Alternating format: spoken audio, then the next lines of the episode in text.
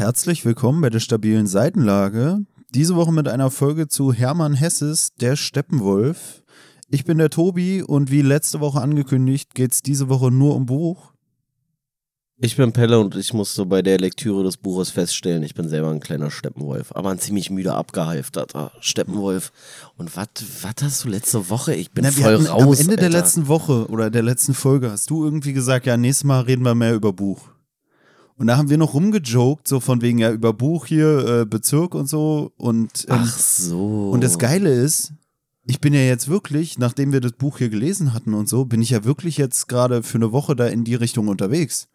Aber damals wusste ich zwar schon, dass ich in die Richtung unterwegs sein werde, aber ich wusste nicht, dass in die Richtung Buch liegt, weil ich gar keine Ahnung von Buch hatte.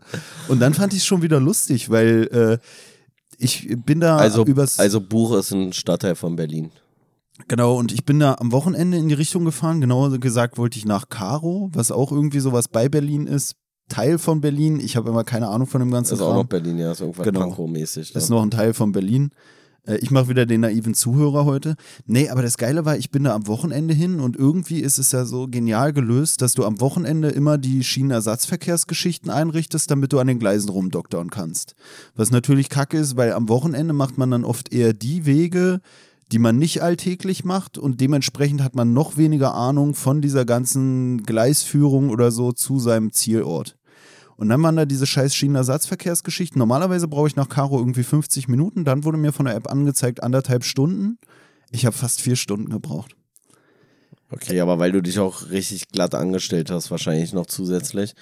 Aber nee. das finde ich ist ja sowieso, das ist in Berlin ja geistesgestört. Ne? Du kannst ja in keiner Stadt hier, also hier in Deutschland sowieso nicht, aber gefühlt, äh, also kannst ja den ganzen Tag unterwegs sein, bist immer noch in Berlin. Also es ist so weitläufig hier immer. War Zepernick noch Berlin? Als ich in Zepernick eine Stunde am Bahnhof stand, war das noch Berlin? Ach nee, äh, war kein Bahnhof, war, ein, war eine Bushalte. Äh, das sage ich ja auch, wenn ich weiß, wo Zepernick ist. Ich habe keine Ahnung. Kenn nee, ich nicht. Das Geile war, ich war da Pankow-Heinersdorf irgendwie, war die Station, ab der es nicht mehr weiterfuhr. Und dann wurde ich äh, gewiesen, da irgendwo lang zu gehen, zu irgendeinem so scheiß äh, Ersatzbus. Und es gibt hier in Berlin einmal die S25 und einmal die S2. Beim Ersatzverkehr sind sie so schlau, bei beiden Bussen einfach vorne ranzuschreiben S2 Ersatzverkehr. Und irgendwie glaube ich sogar, dass alle Richtungen, in die die jeweiligen Busse fahren, von der gleichen Haltestelle abfahren. Das heißt, du hast eine Straßenseite, an der Busse, vier Busse in unterschiedliche Richtungen fahren. Und ich bin da einfach hingelatscht, bin reingesprungen, bin erstmal irgendwie eine halbe Stunde in die falsche Richtung gefahren, habe dann irgendwann den Busfahrer gefragt, Entschuldigung, äh, wann kommt denn hier jetzt Caro? Eigentlich müsste doch schon längst Caro gewesen sein. Nee, da sind sie im falschen Bus. Das Geile ist aber auch, der Busfahrer, da steht, man soll auf Ansagen achten, aber der sagt auch Stationen an, die gar nicht auf dem Zettel stehen, so irgendwie Zepernicker Chaussee, da bin ich irgendwie fünfmal Ja, naja, weil die ja nicht da... Ja, aber das genau war einfach, analog der an der S-Bahn-Trasse langfahren können, ist ja, ja Und dann, dann bin ich da zum Busfahrer halt und dann hat mir ein anderer Mitfahrender gesagt, ja, dann müssen sie auf die andere Straßenseite da fährt der Bus in die Richtung, wo sie wollen. Dann bin ich auf die andere Straßenseite, habe da gewartet, habe auch zwei irgendwie richtige Busse, glaube ich, verpasst, weil ich nicht durchgeblickt habe. Bin dann in einen Bus rein, äh, fahr los und auf einmal fährt er irgendwie in die falsche Richtung halt auch. Weißt du, was man jetzt Und dann habe ich eine, eine, Mitfahrende gefragt, Entschuldigung, äh, fährt der Bus hier nicht nach Buch? Ich muss im Buch umsteigen. Buch waren wir doch schon längst. Und dann bin ich bis zur Endhaltestelle da irgendwie mitgefahren. Es ging relativ schnell, dann war ich in Bernau. Also ich bin wirklich, und dann bin ich zurück zu Buch und Buch ist eine Station von meiner Ursprungshaltestelle, äh, wo es losging mit dem Ersatzverkehr entfernt. Und da kam dann so ein Mädel zu mir gelatscht und hat so gesagt, Entschuldigung, weißt du, wie man hier nach Pankow-Heinersdorf kommt? Ich, ich bin seit drei Stunden in dem, in dem komischen Limbo hier gefangen. Und da habe ich gesagt, ey, mir geht's genauso, aber der Bus, mit dem ich gerade hier ankam, der fährt, glaube ich, nach Pankow-Heinersdorf, der fährt da drüben. Hab sie so auf die andere Straßenseite zu einer Bushaltestelle geschickt. Auf einmal fahren auf meiner Seite zwei Ersatzverkehrsbusse ein der eine über Pankow äh, Heinersdorf, der andere über Karo. Und das war geil, weil da war immerhin vorne angezeigt, wo der lang fährt. Im Bus aber wieder, da war gar keine elektronische Anzeige, kein Papier aufgehängt, welche Station. Es ist einfach, das war richtig kacke. Aber Zepanik war ganz nett. Aber es ist wirklich, das war so ein Scheiß. Weißt du, was wir jetzt schon mal festhalten können? Es geht in dieser Folge tatsächlich wieder mehr um Buch als ums Buch. Na, das, das Ding ist halt wirklich, ich, ich habe stundenlang dann irgendwie Freunden und so die Audios geschickt und so Live-Berichterstattung gemacht. Und irgendwann ja. ist mir dann aufgefallen, als ich gemerkt habe, ich fahre die ganze Zeit um Buch, habe ich dann gesagt, ey, mega geil. Pelle meinte letztes noch im Podcast, nächste Woche geht's um Buch und jetzt geht's sogar wirklich um Buch. Aber ich weiß auch nichts über Buch, muss ich ehrlich sagen. Ich war an der Bushalte, aber ich war länger in Zepernick als im Buch. Und Ey, man muss nichts mein wissen, Wissen über, über Buch. Buch, besteht wir aus, können- ich war im Buch. Ja, aber wir können die äh, ganze Geschichte jetzt auch abkürzen, weil zum einen, ich weiß wenig über Buch, du weißt immer noch wenig über Buch. Und was uns beide eint, wir interessieren uns auch beide nicht um äh, für Buch. Also insofern, Nee, für Bücher. ja, ja, Für Buch ja schon. Nee, nee, auch nicht. Insofern äh, ist es schön, dass du gerade einen 10 Minuten Monolog. Ich, ich habe auch komplett abgeschaltet. Ich habe so abgeschaltet, wie die komische Anzeigetafel im Bus abgeschaltet war. Du hast hier so irgendwas erzählt, so ich bin gedanklich auch nur über irgendwie äh, an irgendwelchen Feldern vorbeigesegelt, aber Na, das Geilste war eigentlich, ich war da zum Katzenfüttern hin. Ich wollte um 17 Uhr da sein, sollte aber um 18 Uhr eigentlich füttern, hatte Bedenken, eine Stunde zu früh zu sein. Dann kam ich eine Stunde zu spät zum Füttern, habe gesagt, okay, dann lässt es ausfallen. Und dann wollte ich eigentlich noch nach Spandau zu meinem Bruder, weil ich da eingeladen war. Um 19 Uhr wäre es da losgegangen. Ich kam um 19 Uhr äh, in Karo an und hätte dann zwei Stunden mit dem Schienenersatzverkehr laut App zwei Stunden bis Spandau gebraucht. Auch ein Bezirk von Berlin. Und wenn das dann auch wieder in die Hose gegangen wäre, wäre ich um 23 Uhr in Spandau gewesen, um dann wieder vier Stunden zurückzufahren, damit ich am Morgen die Katzen füttern kann. was Ich sagt uns das? Ja, mein Wochenende war kacke. Ich ja, habe einfach auch, komplett aber was sagt uns Korn das geworfen. noch? Na, nicht mehr nach Karo fahren? Nicht alle Wege führen nach Buch. Ja, okay. So, keiner führt nach Buch. Man will auch nicht Jetzt Buch, ist aber Mann. die Buch Frage, und wenn du das Spannung, so sagst- beides Kacke, Alter. Wenn du das gerade so sagst, wie finden wir jetzt die Überleitung zum Buch? Na, jetzt ging's ja schon die ganze Zeit um Buch. Reicht doch jetzt. Jetzt können wir eigentlich schon wieder zumachen. Jetzt können wir eigentlich über äh, trivialere Dinge äh, ja. sprechen als über den Steppenwolf. Haben wir es uns eigentlich einmal jetzt so die, diese Freikarte sozusagen rausgenommen, dass wir nicht kritisiert werden können dafür, dass wir nicht über Buch gesprochen haben? So sieht's aus. Ja, willst du dann äh, noch was zum Buch erstmal sagen? Oder zu Buch? Nee, zu Buch schon mal gar nicht. Und zum Buch, wieso hast du jetzt noch Äh, irgendwie einen weiß ich nicht, du meintest ja, du hast festgestellt, dass du ein Steppenwolf bist. Äh, das können wir ja vor Besprechung des Buches noch gar nicht so erläutern, was das überhaupt sein soll. Ja, übrigens ist auch, ja, erläutern wir gleich im Verlauf des Buches. Also, das, wie der Steppenwolf hier beschrieben wird, ist eigentlich ein bisschen unlogisch, finde ich teilweise. Aber das äh, gehen wir gleich drauf ein. Ähm, Autoren hast du schon gesagt, das äh, Buch ist vom Surkamp Verlag auf jeden Fall. Und diesmal relativ lange zwischen Buch gelesen haben, in Buch gewesen sein und übers Buch gesprochen haben, ne? Also, das ist mir so. Ich habe gedacht, vielleicht ist es ganz gut, wenn das Buch noch. Mann, Alter, das ist mir zu viel Buch heute hier im Podcast auf jeden Fall. Ähm, wenn das Werk hier von Hermann Hesse noch mal so ein bisschen nachwirken kann und dann ist mir so aufgefallen, ah nee, eigentlich ist es schon chilliger, wenn man es liest und direkt die Aufnahme macht, finde ich.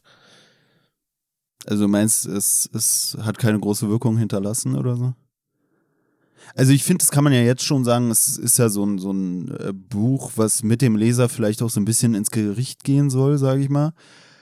Und man denkt beim Lesen so, und ich hatte auch irgendwo bei Amazon oder so mal irgendwie, ich weiß gar nicht, wie ich darauf kam, wahrscheinlich als ich das Buch bestellen wollte oder überlegt hatte, das zu besorgen, irgendwo hatte ich gelesen, ja, es ist ein Buch, was äh, einen dazu bringt, sein Leben zu überdenken oder sein Leben zu ändern.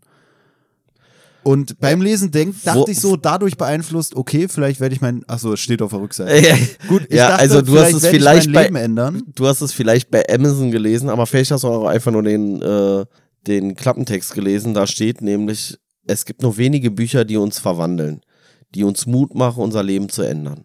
Der Steppenwolf ist ein solches Buch. Von Frederik Beigbeder. Wer immer das ist. Aber krasser Typ so und offensichtlich hat sein Leben verändert. Meins so mittel. Ja, scheinbar ist er in die Irrelevanz abgerutscht. Aber, also, wie gesagt, für mich war es so, dass ich, erst dachte ich, wow, das wird dich richtig. Dann dachte ich wieder, vielleicht ist Buch einfach nicht so mein Ding. Nee, wirklich, ich fand es wirklich dann komisch, weil, ja, wie du schon sagst, so jetzt, wenn man das so ein paar Tage äh, vergangen hat, das, das Fertiglesen, dann ist es so, ja gut, habe ich auch mal gelesen, aber ist jetzt kein Buch, wo ich dauernd irgendwie im Kopf noch hinterherhänge oder sowas. Ja, also ich muss sagen, so zwischendurch hat's mich schon, hat's mich ein bisschen gekriegt.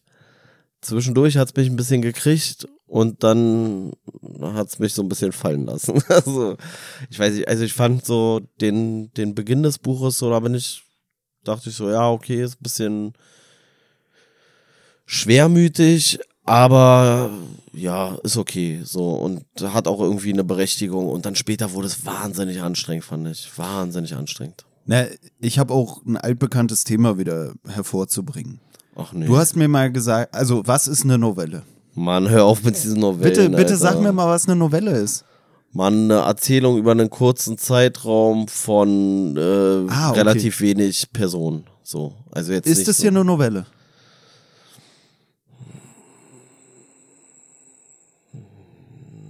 Ja, weiß ich nicht. Es ist eine Erzählung. Es ist ja, ist ja nicht eine richtige Erzählung, oder? Es ist ja so ein schon fast eher so ein wie so ein Bericht geschrieben und ja, Na, weil ich nicht. äh, unter dem Titel steht irgendwie der Steppenwolf eine Erzählung da vorne drin. Ja, ja, stimmt. Dann dachte ich mir so, ja, ist es jetzt eine Novelle Aber es oder bezieht nicht? sich ja nur auf die Erzählung vom Steppenwolf und nicht auf das ganze Buch. Das ist ja auch so ein bisschen schwierig. Da gehen wir auch gleich nochmal drauf ein. Ne, es ist nur so, dass er äh, der, der Hesse oder die Person, aus dessen Perspektive es geschrieben ist, auch auf äh, einer Seite irgendwie schreibt, so von wegen über den Steppenwolf könnte man Novellen schreiben oder so. Ja, okay. Das Und dann dachte ich mir, ist das jetzt eine Novelle oder nicht? Ist doch auch scheißegal, Mann, Alter. Das Nee, äh, für mich ist es schon wichtig, weil ich habe ja Novellen als meine Lieblingssorte äh, Mann, halt dein Maul, Alter. Sorte ausgemacht und deswegen konnte ich es nicht einschätzen, Ey, wir, es ein haben, bisschen ey, wir haben jetzt schon so viel über Buch geredet, lass jetzt nicht noch so viel über Novellen reden. Ey, es, ist, Naja, okay. es ist mir so kackegal, ey, was, ey, nimm mal diese Novellen, Alter. Wirklich, ey. Na, dann mach mal deine Vor allem ist es am bescheuertsten, dass im Englischen Novel einfach, heißt? Novel ja halt einfach nur Roman ist, so, weißt du, so, das ist ja auch behindert. Aber war jetzt Novel im Englischen auch das Wort für Novelle? Egal, mach mal, mach mal die Zusammenfassung. Ich, ich finde wirklich, ey, ein, eines Tages müssen wir einen Literaturwissenschaftler, da habe ich wirklich Bock drauf, einen Literaturwissenschaftler einladen und der vergleichende Literaturwissenschaft, weil die wissen dann Novelle und Roman äh, oder Novelle und Buch, das können die dann unterscheiden. ist ja real. Erstmal die Zusammenfassung oder was? Ja, mach. Hier? Ja, also das Buch handelt von Harry Haller und der kommt eines Tages so, also so ein Mann mittleren Alters, würde ich mal sagen, also so ein bisschen unter 50. Und der kommt in so eine kleinbürgerliche Stadt und mietet sich dort so Untermieter ein. Und über den ist relativ wenig bekannt irgendwie. Der macht auch so ein bisschen Geheimnis um seine Person.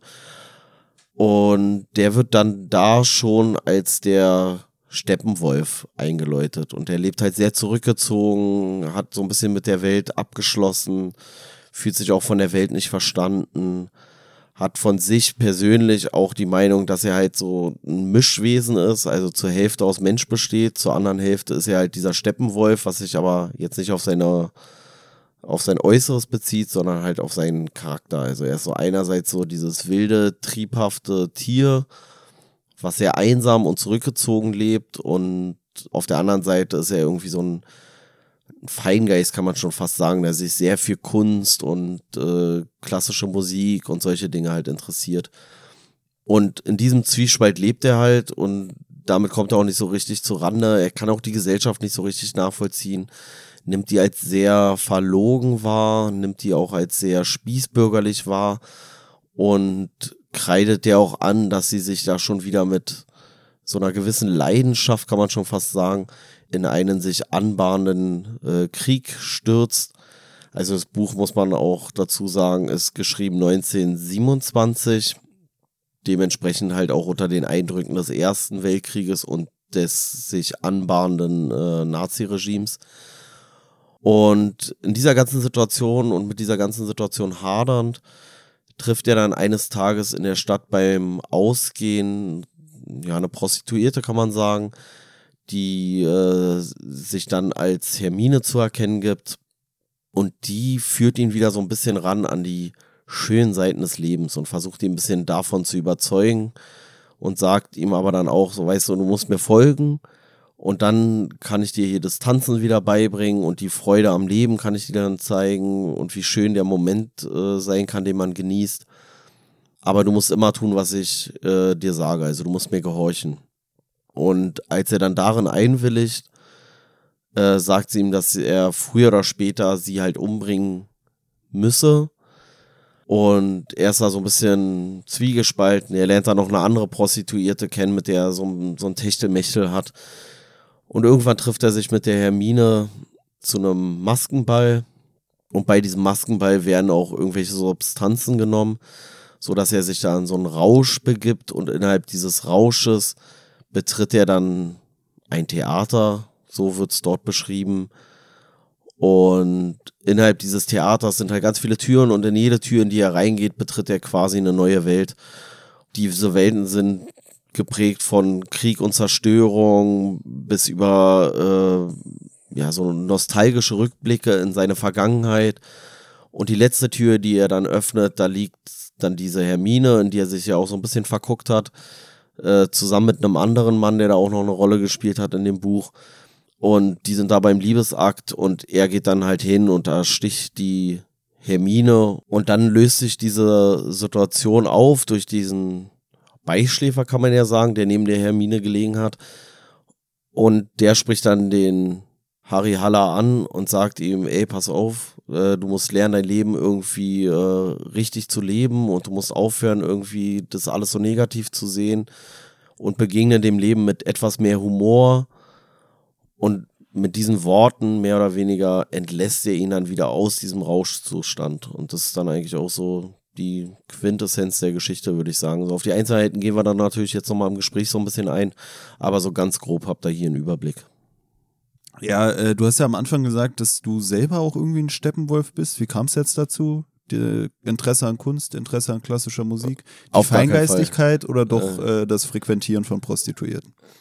Sowohl als auch alles zusammen. Ähm, nee, also kann man ja sagen, so in diesem Buch, das ist so ein bisschen gegliedert. Und zwar erst fängt es an, dass dieser Harry Haller da in diese Pension kommt und dann findet der dort ebenfalls wohnende Neffe, der, weiß ich nicht, was da, der, der Herbergsmutter oder was das da ist, ähm, der findet dann dieses Traktat vom, Tre äh, das Traktat vom Steppenwolf nennt sich das. Vom Treppenwolf. Der Treppenwolf wäre eher Frank. Und, äh, genau.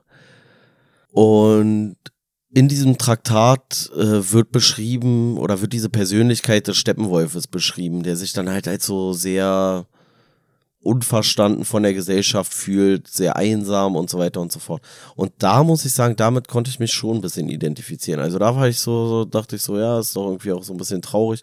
Was ich ein bisschen komisch finde an diesem Bild vom Steppenwolf ist ja, dass es hier geprägt ist, einerseits von dieser Wildheit, was ja passt, aber andererseits ja auch von diesem Alleinsein. Und Wölfe sind ja Rudeltiere so. Also es ist ja genau nicht dieses so ganz allein rumlaufen eigentlich. So, deswegen fand ich das so ein bisschen wo ich so dachte, so, ja, wieso jetzt Das war jetzt für dich der große Widerspruch innerhalb des Buches, oder? Ma, nein, nicht der große Widerspruch, aber da hätte ich irgendwie so gedacht, so, irgendwie, weiß ich nicht. Also, vielleicht ist es ja auch genau das, dass du halt eigentlich der, der Steppenwolf, also der Wolf bist, der im Rudel lebt und vom Rudel akzeptiert ist, aber du bist halt komplett aus deiner Natur heraus, weil du ja nicht in dieses Rudel gehörst, obwohl du ja eigentlich unter Menschen sein solltest. So, weißt du, also Menschen sind ja auch, wenn du so willst, Rudeltiere.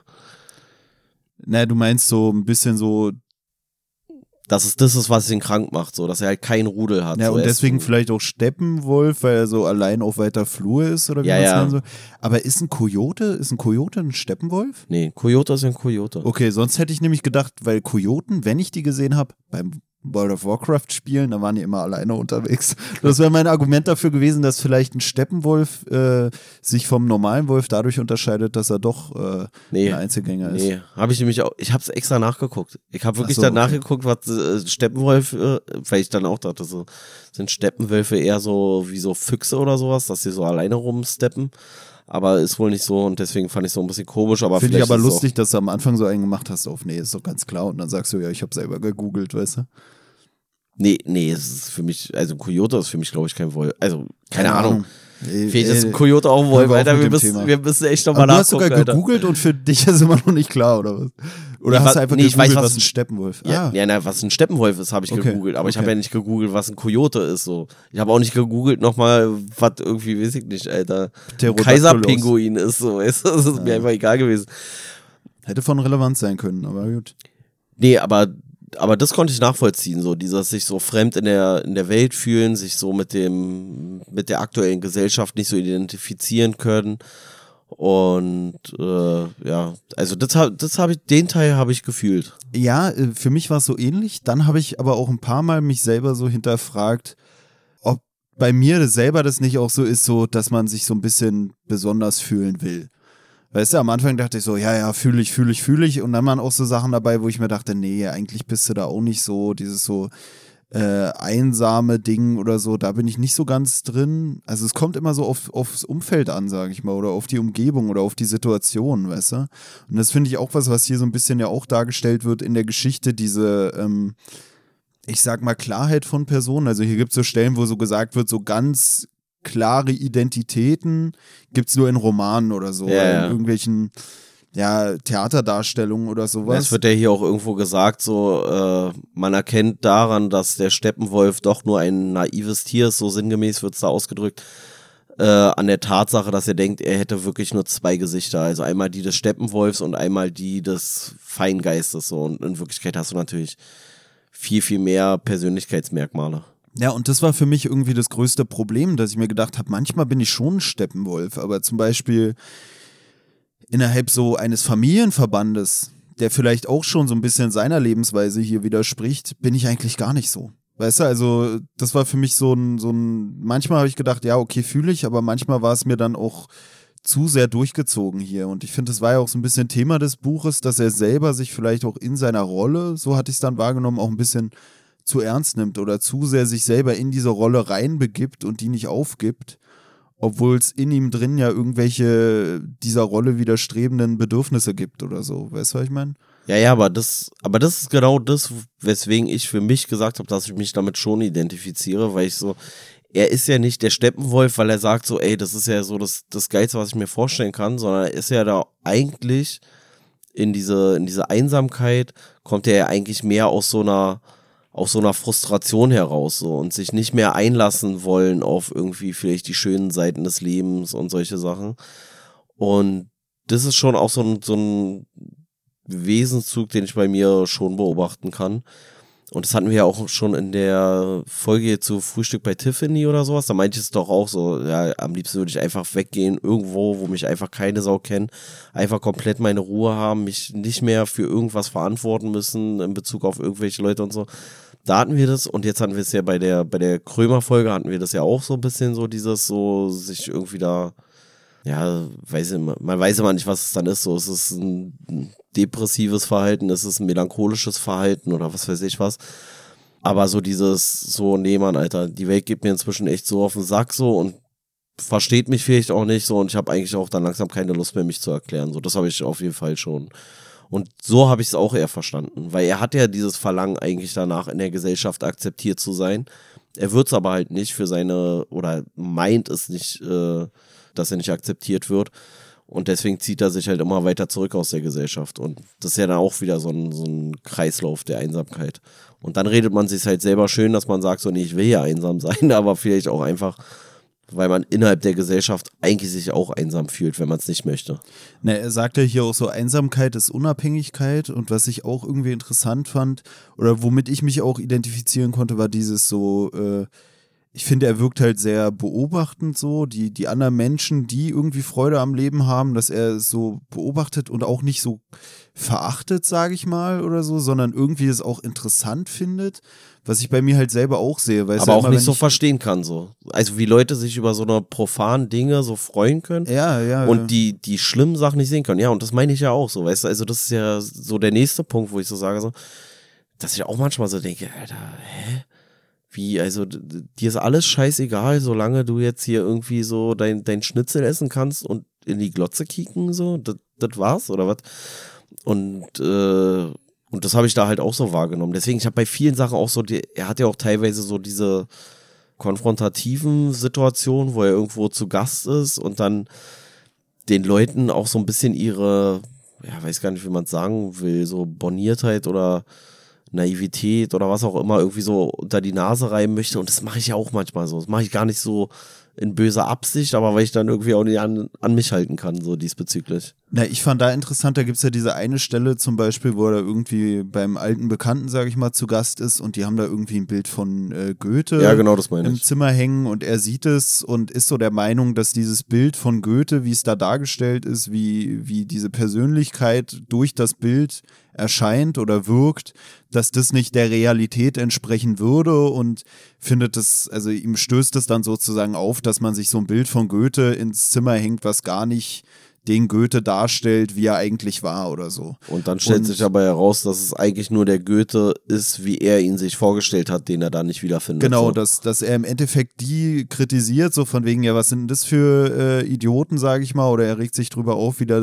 wie die da seinen hochgeschätzten Goethe irgendwie an die Wand stellen oder an die Wand hängen und im Endeffekt ähm, stellt er dann fest oder wird ihm dann vor Augen gehalten, das ist auch so eine Thematik, die hier viel äh, zur Sprache kommt, irgendwie dieses Spiegeln, sich gegenseitig irgendwie Sachen spiegeln. Und ihm wird dann gewissermaßen gespiegelt, dass er auch sein Bild von Goethe eigentlich ein Bild ist, was er sich selber gemacht hat und dementsprechend auch so seinem subjektiven Empfinden entspringt.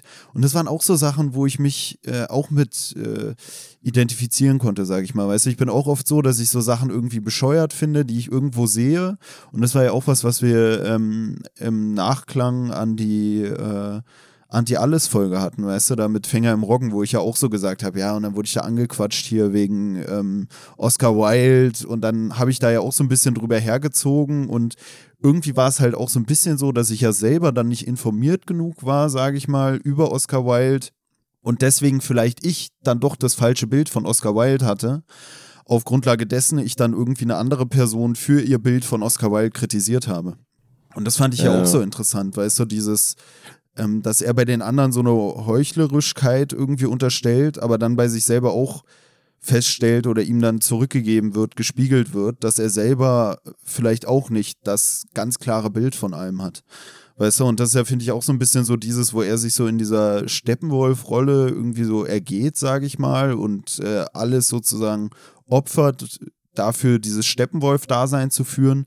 Da wird ihm dann auch in diesen komischen, ja, weiß ich nicht, Illusionen oder so dann ein bisschen vor Augen geführt, ähm, dass auch so seine großen Vorbilder auch nicht ihr Leben lang sich nur ihrer Kunst gewidmet haben oder so, weißt du, also da ist es dann ja auch mit Goethe oder mit äh, Mozart dann auch, dass er denen da irgendwie begegnet und dann da irgendwelche Gespräche mit denen führt und dass ihm dann da auch so gezeigt wird von wegen, ey, aber auch Mozart hat mal was anderes gemacht. Auch Mozart hat sich nicht sein ganzes Leben nur mit seiner Kunst befasst oder so. Und Ja. woran ich da auch denken musste, was da auch wieder passt, war, worüber wir auch bei unserer Tim Parks Folge, bei unserer letzten geredet haben, so dieses, diese Außendarstellung oder Wahrnehmung von irgendwelchen Künstlern oder so, ne? Da ging es ja auch so darum am Ende, so, dass dann irgendwelche Schriftsteller und man macht so einen, oh, die haben alles für die Kunst gegeben und das waren so, auch wieder das, was er hier sagt, was es ja nicht gibt, so eine, so eine ganz klaren Identitäten. Sondern ähm, bei Tim Parks war es ja auch so, dass irgendwie es auch Künstler oder Schriftsteller gibt, die sich selber irgendwie darstellen, aber in ihrem eigenen Leben irgendwie Widersprüche haben. Auf der einen Seite geben die sich irgendwie asketisch, so von wegen, ich verzichte auf alles. Auf der anderen Seite leben sie dann aber doch in Paris in irgendeinem Loft, wenn sie sich das leisten können. Und das fand ich in dem Zusammenhang äh, irgendwie auch interessant, weißt du, diese Widersprüche, sage ich mal, und äh, diese Idealisierung von irgendwelchen Persönlichkeiten, die hier ja dann auch wieder mit drin steckt, die auch bei Tim Parks, wie gesagt, auch eine Rolle gespielt hat, da in Bezug auf reale Menschen, real existierende Personen, was hier dann Mozart oder Goethe sind, waren dann da bei Tim Parks irgendwelche ja, aktuell bekannteren Literaten, die mir trotzdem nichts sagen. Ähm, naja, war ja auch zum Beispiel über Mark Twain hat er das ja auch gesagt, so dass seine, dass die Außenwahrnehmung da ganz anders war als die, der eigentliche Charakter häufig und so.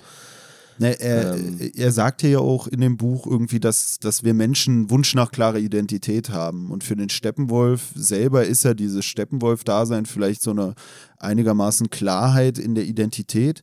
Ich fand es halt auch schon wieder dann so ein bisschen lustig, weil ich ja selber immer sage, ich finde es voll schwierig, also sich auch selber zu beschreiben. Und deswegen ist es ja auch wieder mit dieser ganzen Identitäts... Na, ich finde, ich finde, äh, dieses selber beschreiben, das kommt immer drauf an. Also, erstens ist ja immer die Frage, wie äh, reflektiert ist man dann wirklich. Und zum anderen finde ich, ist es auch häufig so eine Sache, ich kann mich dann in Bezug auf etwas Bestimmtes gut beschreiben. Weißt du, also, aber wenn mir jetzt einer sagt, ja, jetzt beschreib dich mal. So, dann denke ich so, ja, okay. Weißt du, aber in, bestimmt, in Bezug auf eine bestimmte Situation sich dann zu beschreiben oder zu erklären, warum man da so ist und was da vielleicht dahinter steckt oder so, das ist ja dann noch relativ leicht, aber wenn du sagst, ja, beschreib dich mal einfach so, wie du bist, so, dann denkst du so, Alter, what the fuck, ey. Weil dann kommst du ja genau in diese, in diese Bedrulle, dass du sagst, ja, ich habe ja so viele Charaktermerkmale und so viele Persönlichkeiten, wenn man so möchte. Also es sagt er ja auch so, dass das alles irgendwie so ein bisschen, also dass jeder Mensch irgendwie so Zeichen von Schizophrenie mit sich bringt, so weißt du, also dass halt so viele verschiedene Facetten hast, die auch teilweise nicht zusammenpassen.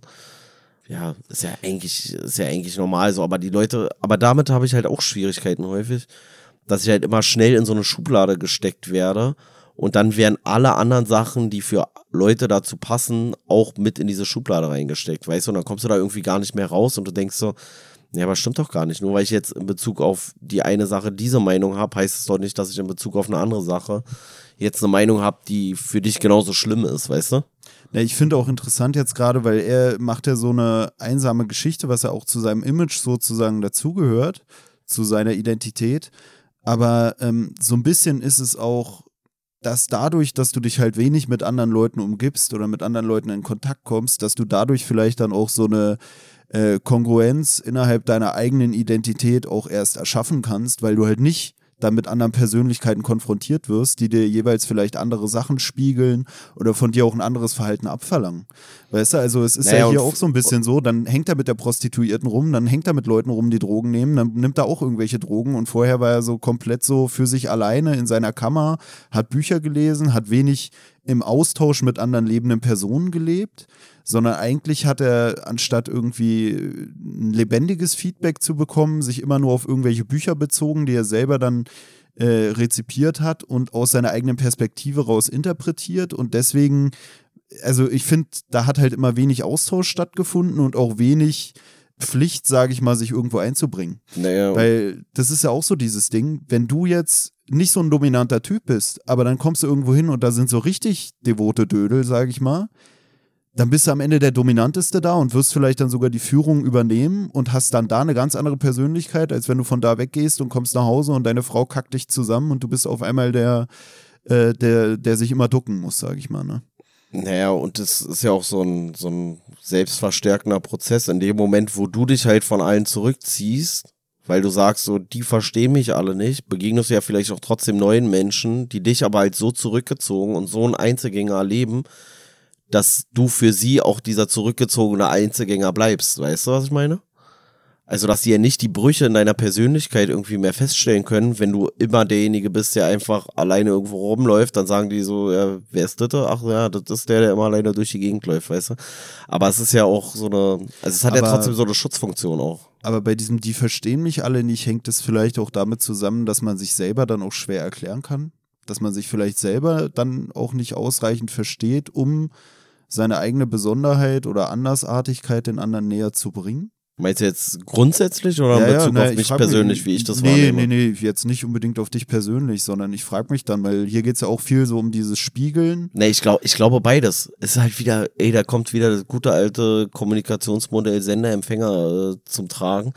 Weißt du, also manchmal ist es vielleicht, dass der eine das nicht gut vermitteln kann, warum er so ist, wie er ist. Und das andere Mal ist es auch, dass die Leute nicht zuhören wollen, warum er man so ist, wie, er ist. Ich glaube, genauso wie man selber halt versucht, so irgendwie sich so als so eine klare Person zu identifizieren, versucht es ja auch jeder andere mit seinem Gegenüber. Und die meisten Leute haben keinen Bock, hinter die Fassade zu gucken, so und sich mal Gedanken zu machen, ja, warum ist denn derjenige so, wie er ist? Oder wie ist er denn eigentlich wirklich so, weißt du? Also in welchen Punkten kann ich mich auf ihn verlassen und in welchen Punkten ist er vielleicht schwierig und in welchen Punkten ist er eigentlich so, dass es, dass man ganz gut mit ihm klarkommt, sondern man nimmt ja das, was als erster Eindruck irgendwie da auf einen zukommt und dann interessiert es doch die meisten Leute auch schon wieder nicht. Ist ja auch im Prinzip so ein Rassismus-Ding. Weißt du? Also, du guckst jemanden an, sagst, ah, der ist schwarz, ah, okay, jetzt äh, will ich mit dem nichts zu tun haben. Und wenn du dich mit dem vernünftig auseinandersetzen würdest, dann würdest du vielleicht merken, so, ach, cool, ey, der interessiert sich auch für, was weiß ich was, Musik. Hattest du das schon mal, dass du irgendwo auf einer Party warst oder so und dich dann irgendwer so, dir irgendwie so Fragen gestellt hat, dass du innerlich schon so ein bisschen verunsichert warst oder ins Schwitzen gekommen bist oder so? Also ich hatte Nee. das schon, dass ich irgendwo auf einer Party war und dann, ich weiß nicht, es sind dann oft so Leute, die vielleicht auch einfach generell so Fragen stellen, die man nicht beantworten kann, weil die einem dann auch irgendwas erzählen, dass irgendwie der LSD-Rausch oder irgendwas, irgend so ein komischer Drogenkonsum sie mal äh, viel weitergebracht hatte, spirituell und sowas. Und die stellen einem dann so, weiß ich nicht, so komische Fragen oder versuchen so die Leute auf irgendwelchen Partys zu hinterfragen in ihrer Selbstdarstellung und Selbstwahrnehmung, so dass man dann selber auch also ich hatte das schon, dass einem dann irgendwie Fragen gestellt werden und dann ist man selber schon so unsicher, auch bezüglich irgendwie seiner eigenen Identität, weißt du, so dass so alles, was man macht, so hinterfragt wird, ja, aber warum ist das denn so und ist das wirklich so? Und dann, äh, weiß ich nicht, ich hatte das schon so, dass ich sowas öfter auch miterlebt habe, auch bei anderen Leuten, dass die dann irgendwie so komische Fragen gestellt bekommen haben, aber in so einer ruhigen Art, die trotzdem irgendwie so konfrontativ war, weißt du? Also ich vielleicht weiß, was so du, dieses Spiegeln und dass es dann auch schon so, so unangenehm irgendwie werden kann, weißt du? Also ich war da auch, auch bei dieser Party, da über die ich schon mal geredet habe, war es dann auch so, dass da einer war und die Leute konnten den dann nicht ab, weil der halt so komische Fragen gestellt hat, meinten die. Aber ich fand die Fragen gar nicht so bescheuert, sage ich mal. Ich fand halt, die waren, die, die hatten halt so eine gewisse Härte. Weißt du, trotz Mhm. dessen ist es eigentlich nur so um sowas ging, ja, hältst du dich für dominant? Ja, warum hältst du dich denn für dominant? Und das finde ich auch, äh, bringt auch auf einen anderen Punkt, den ich mir eben hier noch notiert hatte.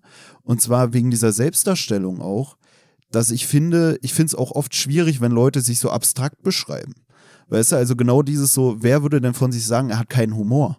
Aber was ist das für eine Aussage? Ich habe Humor. Oder ich möchte jemanden kennenlernen mit Humor. Und da hast du ja vorhin auch irgendwie so gesagt, es kommt ja auch auf die Situation an. Nee, oder genau, so. dieses situative Beschreiben. Also in der und der Situation würde ich mich so verhalten und dann finde ich, kann man gute Rückschlüsse darauf ziehen, äh, äh, schließen, wie würde der vielleicht in einer ähnlichen oder einer anderen Situation reagieren. Also wenn er in der Situation so reagiert, na, dann wird er bestimmt bei der Situation auch in ein bestimmtes Verhalten fallen oder irgendwie sowas. Aber wenn du halt sagst, dominant oder ja, humorvoll, dann denkst du dir so, ja, okay, ist geil, Alter. Du bist also humorvoll, aber in Bezug auf was so, weißt du? Also dein Humor heißt ja nicht, dass der bei mir in irgendeiner Art und Weise verfängt. So. Oder bei allen anderen Sachen halt auch so. Na, ich habe das halt auch, dass ich dann auch schon so bei so Online-Dating-Sachen, weißt du, wo man einfach so seine Attribute ins Profil schreibt. Und dass ich dann auch schon so gefragt habe, ja, was macht dich denn so humorvoll oder so, weißt du? Und dass dann die Leute Probleme hatten, darauf zu antworten und dann irgendwie bei mir so, also mir gegenüber so einen gemacht habe von wegen, ja, was ist denn das für eine blöde Frage und so. Und ich dachte mir, ja, Fips Asmussen würde man wahrscheinlich auch, würde wahrscheinlich auch sagen, ja, ich bin humorvoll oder es in seinem Profil stehen haben. Aber trotzdem muss es ja nicht so ein Humor sein, den ich dann fühlen kann, weißt du? Ich würde dann gerne wissen, wie sich das äußert, so eine Geschichten. Und ähm, ich finde es generell, weißt du, ich würde zum Beispiel über mich selber, und das ist vielleicht auch wieder so ein Problem, wo man so nicht so eine klare Identität hat oder sich selber nicht so im Klaren darüber ist, ich würde nicht sagen, ich bin humorvoll, weil ich das ganz komisch finde, weil ich mir denke, das ist, was ist denn humorvoll? Ja, dass ich mal lache und auch mal einen Witz mache. Ja, ist ja Weißt auch du, so ich würde eher sehr. sagen, ich bin Quatschkopf. Was halt nicht so dieses ist, ich habe mir einen Witz überlegt und trage jetzt einen Witz vor, sondern immer irgendeine eine Scheiße labern oder sowas. So ein, so ein Verarschen und so gerne. Das ist für mich äh, greifbarer als einfach nur, ich habe Humor. Ja, nee, ist ja auch. Ich weiß auch bei Humor mal nicht so richtig so, ist es jetzt aktiver oder passiver Humor, ohne dass es es, glaube ich, so als, als Wort gibt. Aber weißt du so, also du kannst ja auch Humor haben im Sinne von, du verstehst gut den Humor anderer Leute und findest es dann lustig. Oder bist du selber kreativ, äh, aufgrund deiner Kreativität dazu imstande, selber irgendwie auch mal einen Joke zu bringen? Weißt du, das sind ja auch zwei Paar Schuhe. So, es gibt ja so Leute, so die, der würde, ja, der ist immer lustig. So, ja, warum ist der lustig so? Ja, der lacht immer so viel. Ja. So. Ja, okay, geil, Alter. Aber so, hat er schon mal einen Joke? Nee, nee, das kann er nicht. Aber hier Äh, so, ey, ich habe einen richtig lustigen Kumpel, ey, der muss unbedingt dann am Abend auch dabei sein und dann ist er am Abend dabei, aber keiner lacht, weil du hast halt die Person nicht dabei, die den zum Lachen bringt, so nach dem Motto, ne? Ja, ja, so, oder- wow, oder- er kann, er kann super lachen, so. Ja, oder manchmal gibt's ja auch so, hatten wir auch schon mal so, dass wir in unserem Kreis haben wir ja dann teilweise, ähm, ja, so sehr, sagen wir mal, spezielle Dynamiken, die sich dann entwickeln vielleicht in bestimmten Situationen. Ähm, und dann wird versucht, das zu transportieren, indem man uns in eine ganz andere Gruppe steckt, so, weißt du, also indem die, die Gruppe, die ursprünglich in sich irgendwie einen gut funktionierenden Humor hat, dann da bereichert wird durch 25 andere Leute und du denkst so, ja, aber jetzt ist irgendwie wieder eine neue Situation. Das ist ja auch eigentlich schon wieder interessant, auch bezüglich des Podcasts hier, weißt du, wieder auf einer Metaebene, die haben wir ja lange nicht gehört, die Metaebene. Es ist wieder so dieses Ding, dass ja auch unsere Podcast-Aufnahme hier auch davon lebt, für uns selber, auch für, für, die, für die Atmosphäre, dass wir miteinander verwandt sind, so, dass wir Cousins sind, dass wir uns schon ewig kennen, dass wir schon tausendmal miteinander gequatscht haben.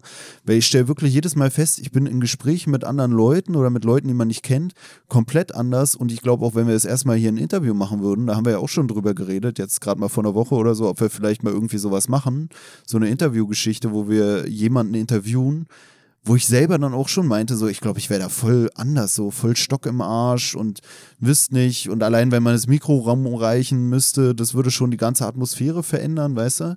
Und war auch cool, weil ich hatte es auch auf Arbeit letztens, dass wir uns so gegenseitig so Feedback gegeben haben. Und da wurde mir so richtig oft das Feedback gegeben, dass ich so ruhig sei und sachlich Sachlich würde ich mir selber auch irgendwie versuchen, schon auf die Fahne zu schreiben, so, weil ich es schon mag, äh, Sachen auszudiskutieren und mir auch andere Argumente anzuhören. Ich bin nicht so jemand, der so sagt, nee, ist voll der Quatsch, halt mal die Fresse oder so.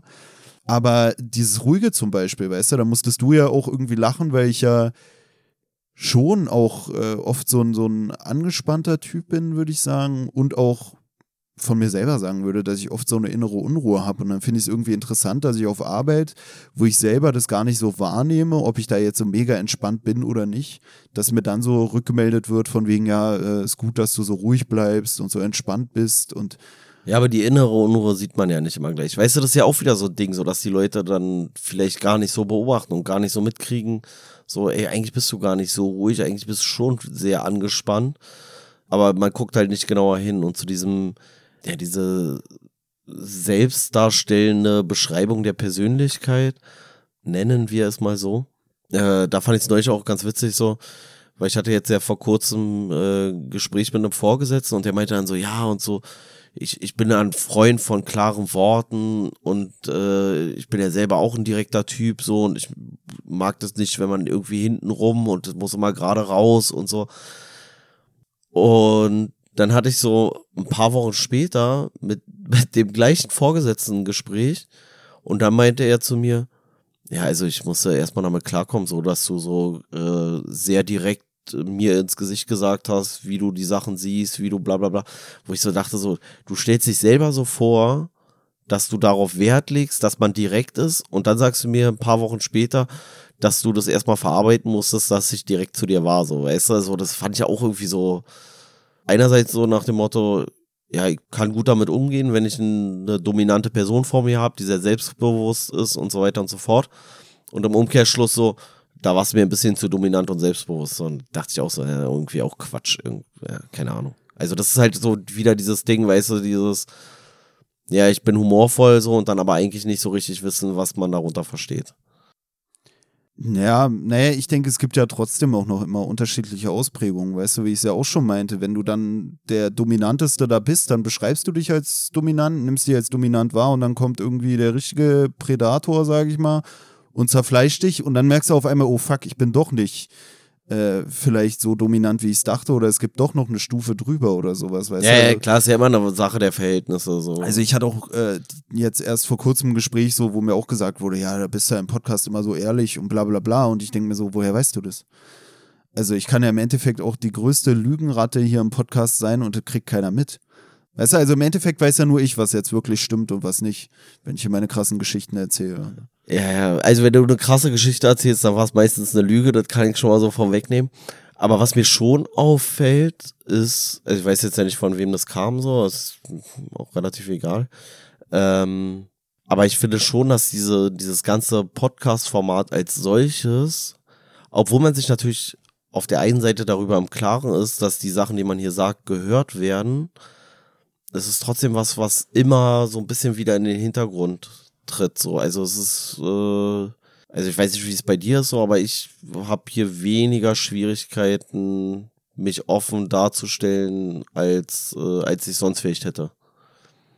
Ja, geht mir auch so. Also ich muss selber auch sagen, dass ich auch schon manchmal bei manchen Be Äußerungen dann irgendwie so Bedenken hatte, weißt du, oder mir dachte, ist es vielleicht, also auch bei dieser Geschichte, die wir da hatten, wo ich da das mit der Party angesprochen hatte, wo ich dann so ein bisschen äh, über irgendwie Partygäste oder über die Party an sich gelästert habe, dachte ich mir auch so, natürlich kann man sagen, du bist im Podcast zu ehrlich, aber bin ich vielleicht außerhalb vom Podcast zu unehrlich?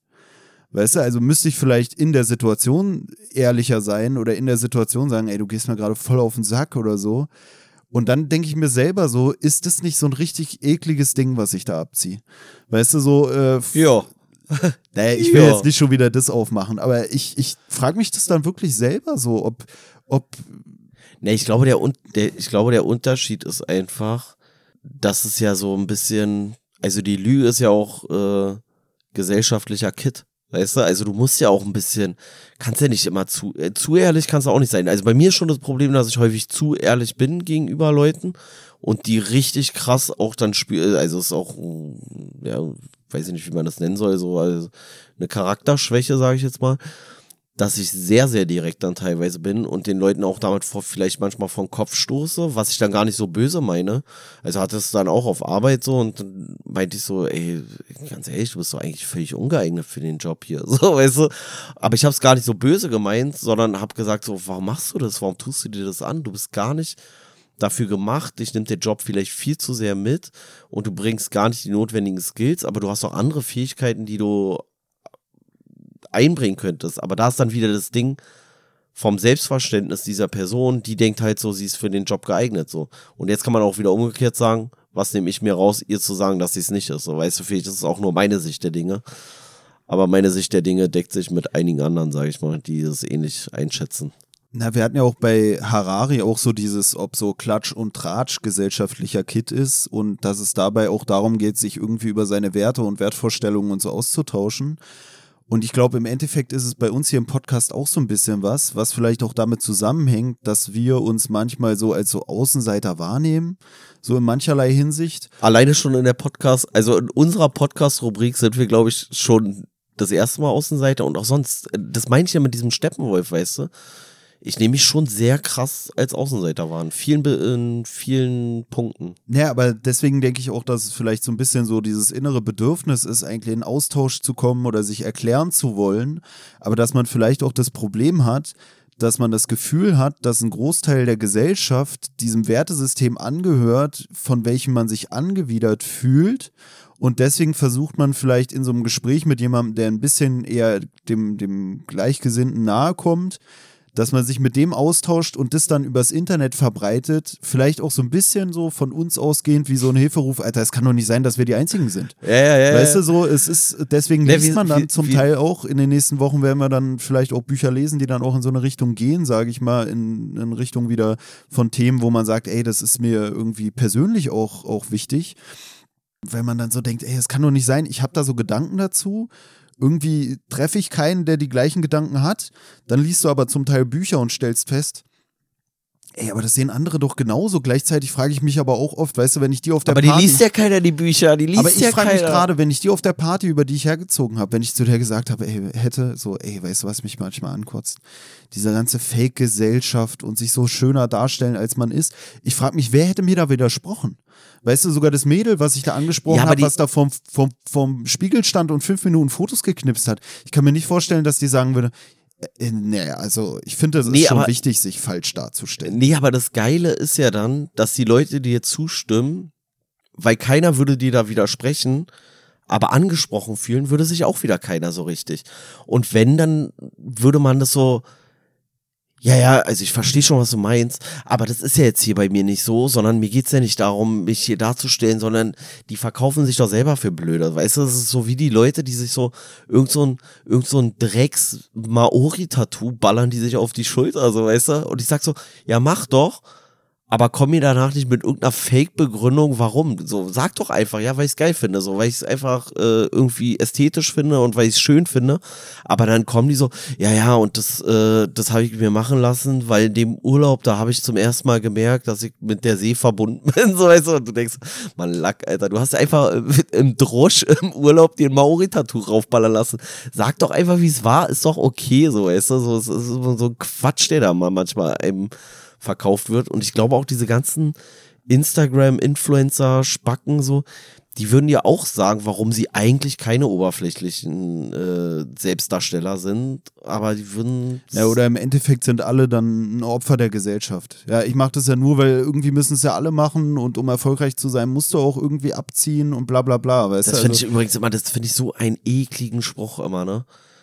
Also so, dass so dieses Erfolg im Leben immer so sehr nur darauf gemünzt wird, wie hoch ist dann dein Kontostand am Ende des Tages.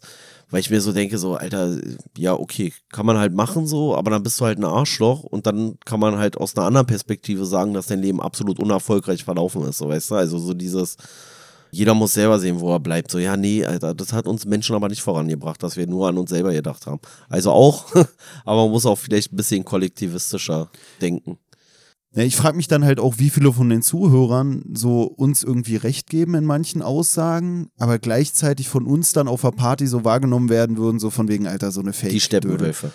Nee, nee, dass wir selber das Gefühl haben, dass die irgendwie so eine Faker sind oder so, weißt du? Und dass ich mich dann auch frage, ist vielleicht wirklich das Problem dann manchmal, dass man so, dass man so vielleicht auch einsam ist oder nicht so der beliebteste dann in mancherlei Hinsicht, weil man auch so Kontra gibt, ist vielleicht dann wirklich das Problem, dass man nicht äh, bigott genug ist? Ja, ich mal, nicht ja, aber das- genug. Aber das finde ich ja immer so das Ekelhafte, dass ja alle sagen, also, und das ist was, was ich einerseits verstehe, aber irgendwie auch nicht verstehen möchte.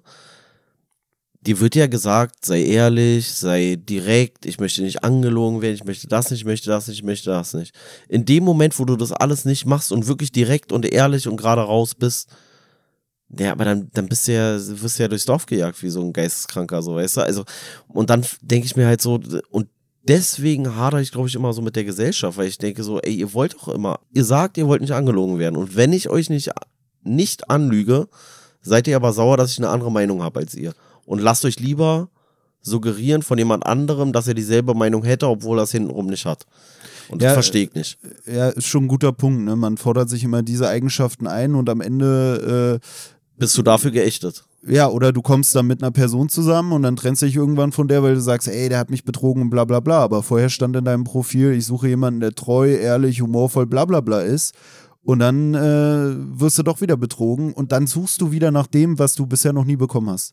Weißt du, also du wurdest wieder betrogen und denkst dir so, jetzt brauche ich aber den ehrlichen, treuen Typen. Aber der ehrliche, treue Typ, den, den gibt's nicht, weil entweder ist er ehrlich oder er ist treu. So. Äh, das, d- das war ja auch so diese geile äh, Dings und das war auch, glaube ich, was, was meinem Vorgesetzten aufgestoßen ist, dass ich, als ich mich da vorgestellt habe und er da meinte, ja, und äh, nee, mir ist hier Ehrlichkeit ist mir ganz wichtig und das ist hier ein total sozialer Umgang und ich dann auch zu ihm meinte so, naja, ganz ehrlich, aber die Aussage ist ja nichts wert. Und er hat mich so voll irritiert angeguckt und ich habe ihm gedacht, äh, meinte so, so nach dem Motto, hey, wie, warum? Das ist doch wichtig und so. Ich sag so, ja, aber bisher hat mir noch nie einer gesagt, dass er mich gleich anlügen wird. so, weißt du, also würde doch jeder, wenn er sich irgendwo dasteht, dann sagt doch keiner so, äh, übrigens, wenn ich irgendwas sage, glaubt mir bitte kein Wort, niemals nicht so und ich bin das größte Arschloch, weil dann kannst du ja nicht mehr das größte Arschloch sein und Leute belügen, so, wenn die dir nichts mehr glauben, so, weißt du? Da ist ja sowieso immer dieses Ding, man will sich ja gut verkaufen, weißt du? Ich hatte Ja. auch letztens so ähm, ein Gespräch mit einer Chefin und bin da noch neu im Arbeitsverhältnis. Und dann wusste ich gar nicht, wie ich sagen soll, weil ich wollte so sagen, ja, aber ganz ehrlich, jeder Sache verkauft sich doch beim, beim Vorstellungsgespräch bestens. Und das ist auch sowas, was jedem klar ist. Aber du kannst ja nicht, nachdem du dein Vorstellungsgespräch vor drei Wochen hattest, sagen, ey, ganz ehrlich, ich hätte jetzt auch nicht gesagt, dass ich mal irgendwie, keine Ahnung, äh, das Kind alleine da mit, mit, mit der Säge hab spielen lassen, als ich aus dem Bergraum raus bin oder so ein Quatsch, weißt du? Würde ja keiner erzählen. Ja, ja. Du, du, wenn die dich fragen, was war das Schlimmste, was dir je auf Arbeit passiert ist oder so, dann würdest du ja eher Sachen sagen, die für dich schlimm waren, ohne Eigenverschulden. Du würdest ja nicht sagen, was ich eben meinte, so von wegen, ja, als ich damals dem Kind irgendwie aus Versehen habe ich anstatt dem Holzklotz den Arm des Kindes in die Kreissäge geschoben. Weißt du, so, da würd's ja nicht bringen. Du würdest ja, irgendeinen Scheiß bringen, Hauptsache steht neben Führungszeugnis oder so, weißt du, äh, Hauptsache du, du kommst nicht als inkompetenter Dödel rüber. Gleichzeitig finde ich aber auch, und das ist ja auch was, was ich immer wieder hier auch im Podcast sage, ich will auch, dass mich Leute, wenn es mir selber nicht auffällt im Zweifelsfall, mit meiner eigenen eigenen, äh, ja, wie soll man sagen, Bigotterie, genau, ähm, konfrontieren oder mich darüber aufklären, weil ich finde es auch nicht schlecht und das ist genau das, was er hier auch sagt. Hat irgendwie. man ja auch immer mal wieder. Er sagt hier, äh, lieber ein Spiegel an der, äh, in der Hand als zwei Spiegel an der Wand oder sowas. Das ist hier so eine Zeile, die hier auch fällt in dem Buch. So von wegen, lieber immer in den Spiegel gucken müssen, als nur dann, wenn ich es will. Weißt du, weil ja. das ist ja genauso der Spiegel an der Wand, wann benutzt du den? Ja, wenn du feiern gehen willst, wenn du weggehen willst. Ich weiß noch, wir hatten ja auch mal eine Aufnahme gemacht, da meinte ich sogar, ey, ich will irgendwie den Spiegel abhängen, ich will mich selber nicht im Spiegel sehen und irgendwie hatte das in dem Moment sogar auch zum Buch gepasst, dass ich auf einmal gemerkt habe, okay, will ich mir den Spiegel nicht vorhalten in dem Moment? Fühle ich mich in dem Moment irgendwie schlecht, wenn ich in den Spiegel gucken muss, während ich ja. mit dir rede und feststelle, was bist du für ein ekliger Typ ah, ah. oder so. Und deswegen will ich konfrontiert werden damit, wenn ich selber irgendwie Schwachsinn laber oder nicht Schwachsinn laber, mache ich ja sowieso dauernd, aber wenn es widersprüchlicher Schwachsinn ist. Äh. Und das war auch was, wo mir gesagt wurde, ja, du hättest dich ja gar nicht rechtfertigen müssen im Nachhinein. Und ich habe gesagt, ey, ganz ehrlich, Papa, wenn ich das bei anderen Leuten ankreide, wenn ich sage, hier diese ganzen Gil Ofarim-Dödel, die sollen auch mal zurückrudern, nachdem sie da Scheiße gepostet haben, dann muss ich es genauso auch bringen. Da muss ja, ich auch ja, sagen, ja. wenn ich gesagt habe, wenn ich es gemacht hätte, so von wegen Gil Ofarim ist der größte Lügner und das ist alles Quatsch und am Ende stellt sich raus, er hatte recht, muss ich es ihm auch eingestehen. Ich Aber muss ihm das auch zugestehen können, dass ich selber auch ihm mal einen Rufschaden hätte beibringen wollen oder so oder das in Kauf genommen habe. Aber ich muss genauso dann auch in der Lage sein, danach zu sagen, ey, ich habe Scheiße gebaut. Aber hast du damit grundsätzlich, würdest du sagen, du hast damit schon großes, also eine große Hemmschwelle, auch mal einen Fehler zuzugeben? Also ist es was, also gerne macht es ja keiner so, aber ich muss für mich persönlich sagen, dass ich das meistens dann auch irgendwie mit vielleicht auch manchmal mit ein bisschen Abstand oder so für mich reflektieren kann und sagen kann, ja, okay, das war auch nicht okay so. Also ich finde, voll viele haben so so eine unnormale Scheu davor, jeden Fehler zuzugeben. Und das ist irgendwie, wo ich immer so denke, Mann, Alter, macht doch jeder mal einen Fehler. So, weißt du, aber es ist auch, glaube ich, so wenig die Akzeptanz von Leuten da, das zu akzeptieren, dass jeder von einem Fehler auch mal, wie du sagst, hier zurück zu, äh, zurückrudert, weißt du? Ja, ich würde mich an sich auch als wenig nachtragend, sage ich mal, beschreiben. Eigentlich, weil es mir eigentlich darum geht, dass man die Sachen dann auch mit den Leuten irgendwie klärt. Weißt du, also es gibt natürlich Sachen, die mir dann im Kopf rumhängen, aber das ist irgendwie, weißt du, wenn ich so mitkriege, jemand bescheißt einen und äh, rudert dann halt nicht zurück, dann bin ich auch nachtragend. Aber dann bin ich ja. nachtragend, weil ich ihm ja immer noch was nachtragen kann.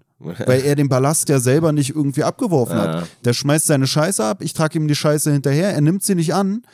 Er sorgt nicht dafür, dass das entsorgt wird, der Müll, den er fabriziert hat. Ja, sorry, dann kann ich es dir auch noch nachtragen, weißt du? Aber es ist, ich finde, nachtragend sein ist ja immer sowas, was eigentlich eher verwendet wird, um zu sagen, so, das Thema ist gegessen, er macht es trotzdem noch auf.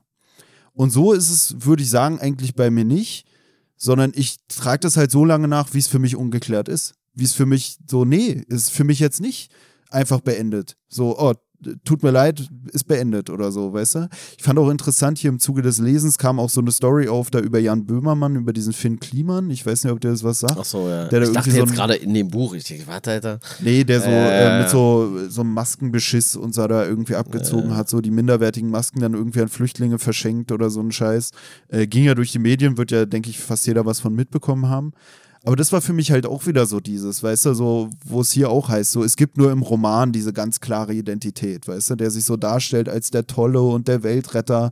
Und wahrscheinlich ist er auch noch aber sozialer find, als viele andere, ja, aber, aber, aber, dann ich, nutzt er auch mal die Gelegenheit. Aber ich, um aber ich finde, dass es häufig, also die Fallhöhe ist natürlich eine ganz andere, wenn du jetzt vorher dich immer als so ein ja, weiß ich nicht, wie, wie soll man es nennen? Also als jemand darstellst, der irgendwie so für Umwelt ist und der irgendwie so aufrichtig ist und der sich eigentlich nichts aus Geld macht und so weiter und so fort. Wenn der dann halt bescheißt, dann sieht's natürlich richtig ekelhaft aus. Dann, dann ist ja so, dann denkst du, ja, alles andere, okay, dann war nichts dran an der ganzen Nummer.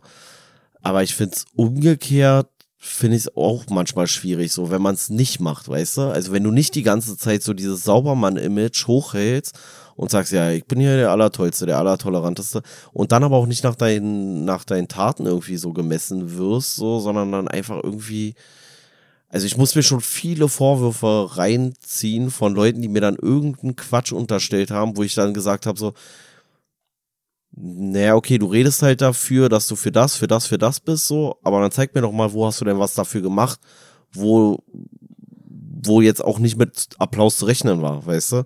Also ich sag mal, so sich irgendwo hinstellen und sagen so, ey, nee, ich bin der toleranteste Mensch der Welt und für mich sind alle Migranten herzlich willkommen hier und das ist ja das Beste, was ich mir vorstellen kann. Wenn du das irgendwo machst, wo du Applaus bekommst dafür, ist es ja nicht schwierig so.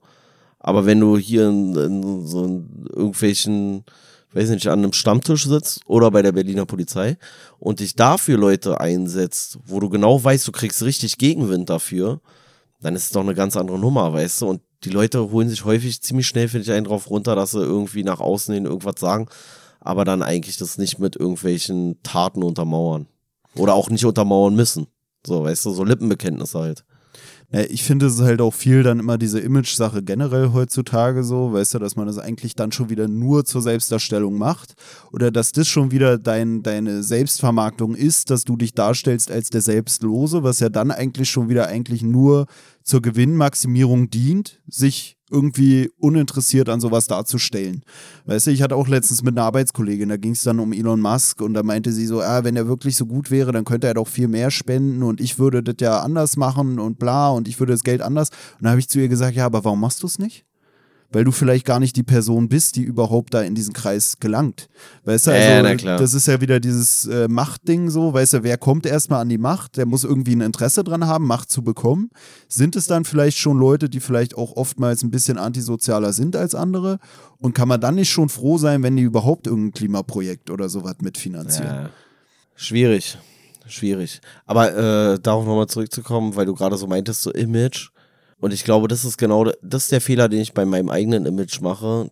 Also, dass ich nicht so eine, so eine Sachen, so eine Aussicht stelle und dann auch viel hinterfrage und dadurch eher so ein negatives Image bekomme, als wäre ich der letzte Wichser so. Und dann aber von den Taten her auf einmal mit dem, mit dem Image des asozialen Wichsers wieder breche, weißt du? Aber das, das, das verkauft sich halt übel scheiße. Also, das muss ich echt dran arbeiten eigentlich. Aber naja, geschissen. Also ich finde es immer so albern, wenn ich mich überall hinstelle und sage so, ja, und jetzt gehe ich hier und jetzt mache ich so und da, ja und so. Und in Wirklichkeit mache ich nichts. Deswegen rede ich immer nicht so gerne darüber, weil ich das auch immer so ekelhaft finde, so, wenn man zu viel über gute Taten redet und dann aber wenig gute Taten bringt, äh, wenn man viel drüber redet und wenig bringt, dann ist mir immer die andere Richtung lieber. Aber dann redest du halt nicht so viel darüber und wirst deswegen nicht als derjenige wahrgenommen, der du vielleicht bist, weißt du? Naja, also also ich würde schon sagen, dass ich zum Beispiel eigentlich so verträglich bin im Umgang, sage ich mal. Und ich weiß nicht, mir ist halt wichtig eigentlich so Harmonie, auch wenn man oft das Gefühl hat, dann so in mancherlei Hinsicht finden die Leute das gut, so im, im auf der Arbeit und so finden die Leute das, glaube ich, eigentlich gut, dass ich da eher so ruhig bin und äh, auch oft zurückhaltend oder so viel diskutiere und so.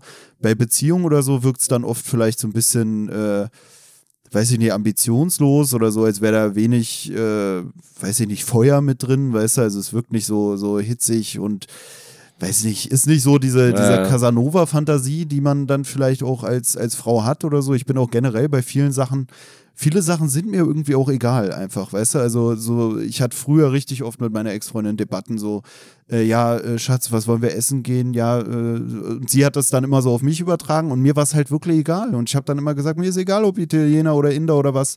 Und dann war sie immer so, ja, du kannst dich nicht entscheiden. Und ich fand es immer lustig, weil sie überträgt die Entscheidungsgewalt auf mich und sagt dann, ich könne mich nicht entscheiden. Und für mich war es immer so, ey, mir ist es wichtiger, mit dir essen zu gehen, als genau. was wir essen. So. Ich sage immer, es kommt so nicht drauf an, was du machst, sondern mit wem. Und äh, deswegen ist es mir oftmals eigentlich bei vielen Sachen, außer wenn es so Grundsatzdiskussionen sind, moralische oder so, wo ich wirklich eine harte Meinung habe oder wo ich halt diese, diese, diese Bigotterie irgendwie witter, ist es mir oft egal. Weißt du, also ich würde bei vielen Sachen, glaube ich, gar nicht so ein Fass aufmachen, außer bei diesen, die so für mich so eine, so eine Riesensachen sind. Deswegen, ich weiß, ich weiß es nicht. Also ich weiß jetzt nicht bei dir genau die Geschichte, aber äh, keine Ahnung, manchmal denke ich so, hatte ich vielleicht noch nie so eine richtig krassen Auseinandersetzung, weshalb das dann immer kittbar war? Oder ist es dann vielleicht doch die Form des Umgangs, dass man vielleicht dann doch mal sagt, ey, ganz ehrlich, auch wenn ich meiner Meinung nach im Recht bin, ist mir es eigentlich zu schade, dadurch dann irgendwie die heile Welt sozusagen zu schädigen. Ja, da bin ich, da bin ich halt natürlich eine Katastrophe. Ne? Ja, weil du hast ja immer zwei Seiten so, weißt ja, du, aus ja, deiner Perspektive bist du im Recht und natürlich so, ey, ich habe Recht und es geht so nicht und bla bla bla. Und ich kann mir vorstellen, die andere Person würde aus ihrer Perspektive ehrlich im vertrauten Umfeld auch sagen, ey, ich habe recht, natürlich habe ich irgendwo Scheiße gebaut, aber das ist übertrieben und da reagiert er falsch und du sagst, er reagiert da und da falsch und deswegen finde ich es oft ja, schwierig. Ja, du? also das ist bei mir natürlich schon so ein Punkt so, dass ich halt auch schon auf so eine gewisse Art und Weise gerne streite.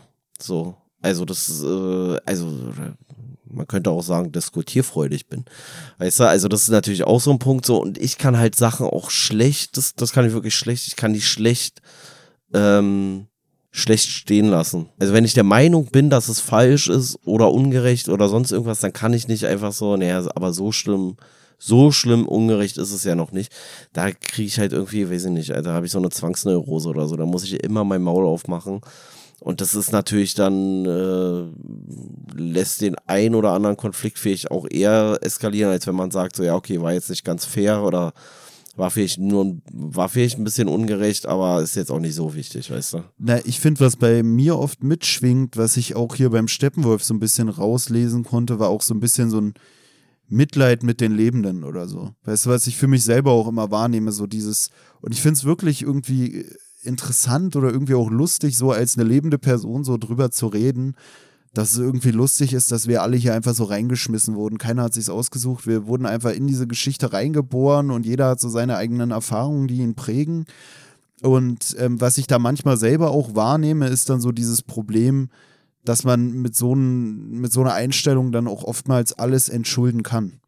Weißt du, dass ich dann versuche, irgendwie alles nachzuvollziehen und dann, dann hast du halt, wie gesagt, dieses Problem, so dass ich so sage, ja, aber der wird doch auch irgendeinen Grund dafür haben und der will dann da irgendwie seine Position nicht aufgeben oder will nicht wieder Luschi darstellen, deswegen greift er härter durch, als er es eigentlich machen würde, weil er eigentlich so schwach ist, dass er nicht sich die Schwäche eingestehen kann.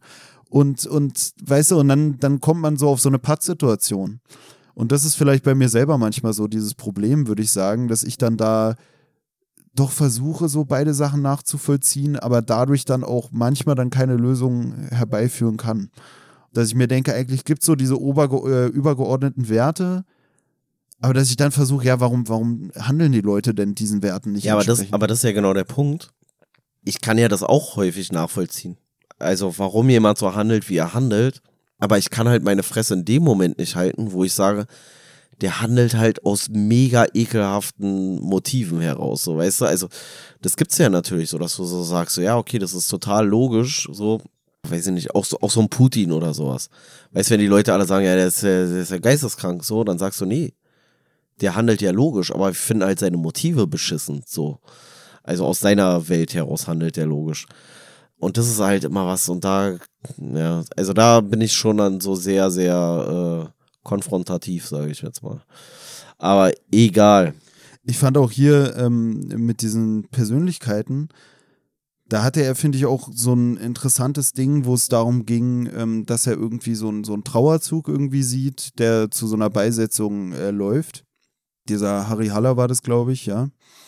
Und dass er das irgendwie schildert, so die, die, ähm, ja, weiß ich gar nicht, die Sargträger und was weiß die ich, Szenerie. diese ganzen Friedhofsangestellten. Und dass er da auch irgendwie, ich glaube, er bezeichnet die da irgendwie als die Animateure des Todes. Und ja. da muss ich auch denken, so, auch sowas, was eigentlich, weißt du, wo man sich so denkt, wenn der, wenn es für die so schlimm wäre, so eine, bei so einer Beerdigung oder bei so einer Trauerfeier, kann man das dann überhaupt so lange machen, weißt du? Also wenn man so richtig mitfühlend ist und richtig mitleidet bei so einer Trauerfeier, bei so einer Beisetzung und so und das sich alles so zu Herzen nimmt, dann, dann könnte man diesen Job wahrscheinlich gar nicht machen, weißt du? Aber man kann nicht nach außen hin darstellen, für mich ist das hier Alltag, sondern man muss schon diese Seriosität haben. Ich muss da ja, immer dran denken, dass meine Oma auch mal oder unsere Oma auch mal auf dem Friedhof gearbeitet hat und sie meinte auch immer, dass die Sargträger dann nach der Beisetzung da kamen mit ihren äh, schmutzigen Stullen, Fingern und ja. was weiß ich und dann irgendwie gefragt haben, ob sie noch einen Knochen für die Suppe mitnehmen will, so, weißt du? Ja. Und äh, auch wieder ein Punkt, der hier auch von dem Harry Haller irgendwie äh, dargestellt wird, ist so dieser Humor. Weißt du, dass er so irgendwie äh, den Humor als sowas, sowas äh, Großartiges irgendwie hier preist? Nein, äh, Bekannter von mir hatte früher sich, äh, also hatte so eine Tätowierung und äh, da stand immer äh, Puro Teatro, also so auf Spanisch halt. Also alles Theater. So, weißt du, und das finde ich, das, trifft halt auch ganz gut. Also auch was du meintest hier mit diesem so, wir werden alle in die Welt reingeschmissen so.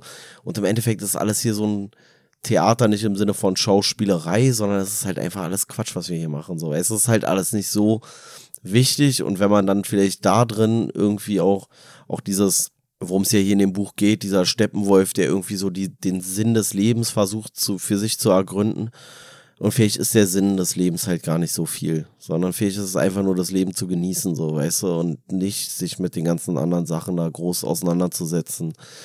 Und das einfach auch ein Stück weit zu akzeptieren, dass es halt alles irgendwie, ja, so eine, so eine, ja, eine Tragödie vielleicht ist, so, weißt du, also, so, oder eine Tragikomödie oder was auch immer, so. Und du musst halt, halt eigentlich den Joke da drin irgendwie für dich erkennen. Na, er sagt ja hier auch irgendwie, der Mensch ist nicht zum Schwimmen oder zum, zum Denken eigentlich geschaffen, sondern zum Leben. Und dass das auch so ein bisschen so ein Problem ist von dem äh, Steppenwolf, dass er wohl zu viel denkt und zu wenig lebt und dass das deswegen eigentlich auch schon wieder eine Form des Selbstmords ist. Passt auch bei diesem Humor und so, dass man ja auch immer sagt, ja, der Humor in den KZs, der jüdische Humor, der ist so geprägt von dieser ganzen Geschichte, dass sie so abgekapselt waren und diskriminiert wurden und, und, und, und, und. Was man ja auch immer sagt, dass es ja auch irgendwie Humor eine Form von Bewältigungsstrategie ist, was ja in dem Sinne auch schon wieder Sinn ergibt, weil sonst könnten könnte man bestimmte Berufe gar nicht machen, sonst müsste man ja denken, ey, bei sowas wie, wie, wie so einem Typen, der da immer irgendwelche komischen Trauerreden hält, der muss ja dann depressiv Aber werden. das- wenn aber- er es nicht ja. irgendwie mit Humor verarbeiten kann, wie soll man das denn sonst? Diese Emotionen, wenn du das nicht versuchst, dann irgendwie in eine humorvolle Richtung irgendwie umzudeuten, zu reframe oder so, dann, dann bist du halt dein Leben lang der, der Trauerklos. Aber das, So, und da hat doch auch keiner Bock drauf, dass Ja, du zur Trauerfeier kommst und der Typ sagt so, ey Leute, ganz ehrlich, ich kann heute nicht. Ich hatte gestern eine Trauerfeier und die letzten 20 Jahre auch. Ich muss jetzt, weißt du, so, du brauchst ja eigentlich jemanden, der dann doch stabil genug ist, sowas dann über die Bühne bringen zu können und auch gewissermaßen schauspielern zu können, weil für ihn ist es eigentlich Alltag, aber er kann trotzdem nicht sagen, ey Leute, kriegt euch mal ein, ich mach das jeden Tag hier. Ja, aber gerade zu dieser Situation wieder, weil, ähm, also das merke ich ja auch bei uns im Beruf, also jetzt so bei der Polizei und da ist ja auch viel mit Rettungskräften und so zu tun und eigentlich ganz lustig, dass wir jetzt so darauf zu sprechen kommen, obwohl das eigentlich nicht lustig ist, ähm, weil wir hatten zum Beispiel gestern äh, einen Fenstersturz. Also da ist einer äh, im, im Suff irgendwie, äh, ist er aus dem fünften Stock gesprungen oder gefallen, was weiß ich, keine Ahnung. Und der ist halt komplett da, ist halt Asphalt, ist relativ hart, so, so ein Asphalt. Und der war halt dann auch so ziemlich matsch, sah nicht mehr so gut aus. Und die Rettungskräfte, die da rein raus sind, so, die haben halt auch teilweise echt makabre Sprüche irgendwie so abgelassen, so, ohne dass ich die jetzt so genau erinnere, aber das ist ja auch so eine Form von, von Bewältigung dann einfach, ne? Also du lässt es nicht so dicht an dich heran, indem du die ganze Situation lächerlicher machst. Und weil du jetzt hier gerade von dieser, von diesem jüdischen Humor und diesen KZs und sowas geredet hast, ähm, das finde ich ist ja auch immer so ein bisschen dieses, äh, also es gibt ja diese, diese Judenwitze, so, ich hab die jetzt auch alle nicht so auf Tasche, aber so nach dem Motto, ja, wie viele Juden passen in, in Aschenbecher oder sowas, so mäßig. Ja, den erzählst du jedes Mal, ey. Ja, ja, ja, ja, erzähl ich so. Der oft, ist schon richtig ich- ausgelutscht, Pelle. Äh, ja, ja. Da kann ich schon gar nicht mehr lachen wie beim Äh, ersten Mal. Nee, aber ich finde, was da ja auch dahinter steckt, ist ja nicht so dieses, haha, ist ja so lustig, dass die alle eingeäschert wurden und dass da Millionen von Juden gestorben sind, sondern diese Absurdität einfach, die dahinter steckt, so, weißt du, also in Bezug auch was weiß ich, was es da alles gibt, keine Ahnung, da mit irgendwelchen Gasrohren gibt es auch tausend irgendwelche bescheuerten Jokes und sowas alles.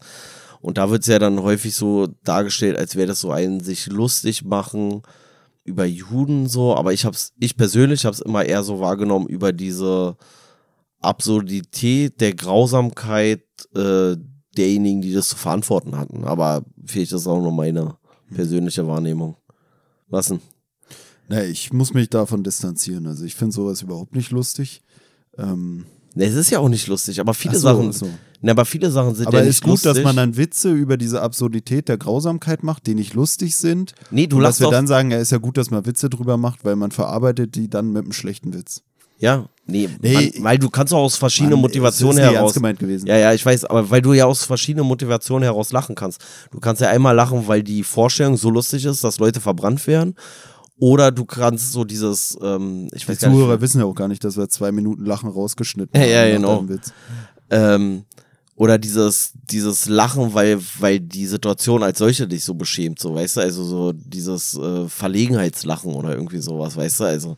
Na, ich ähm, meine, wir haben uns ja auch schon hochgeschaukelt, irgendwie, wenn wir zu zweit gechillt haben und irgendwelche komischen Witze gemacht haben, haben wir ja auch schon öfter festgestellt oder habe ich auch schon öfter gesagt, auch wenn wir irgendwie die Aufnahme beenden, sind wir manchmal sogar noch, äh, finde ich, lockerer und dann auch irgendwie lustiger oder ähm, ja, ko weniger kontrolliert vielleicht in dem, was man sagt und dadurch dann vielleicht auch ein bisschen entspannter und lustiger. Wir hatten es auch schon, dass ich mal zu dir meinte, irgendwie von wegen, ey, wenn es einen Gott gibt, dann komme ich in die Hölle jetzt für das, was ich Weißt du, für irgendwelche Witze, die man sich dann gegenseitig hin und her feuert.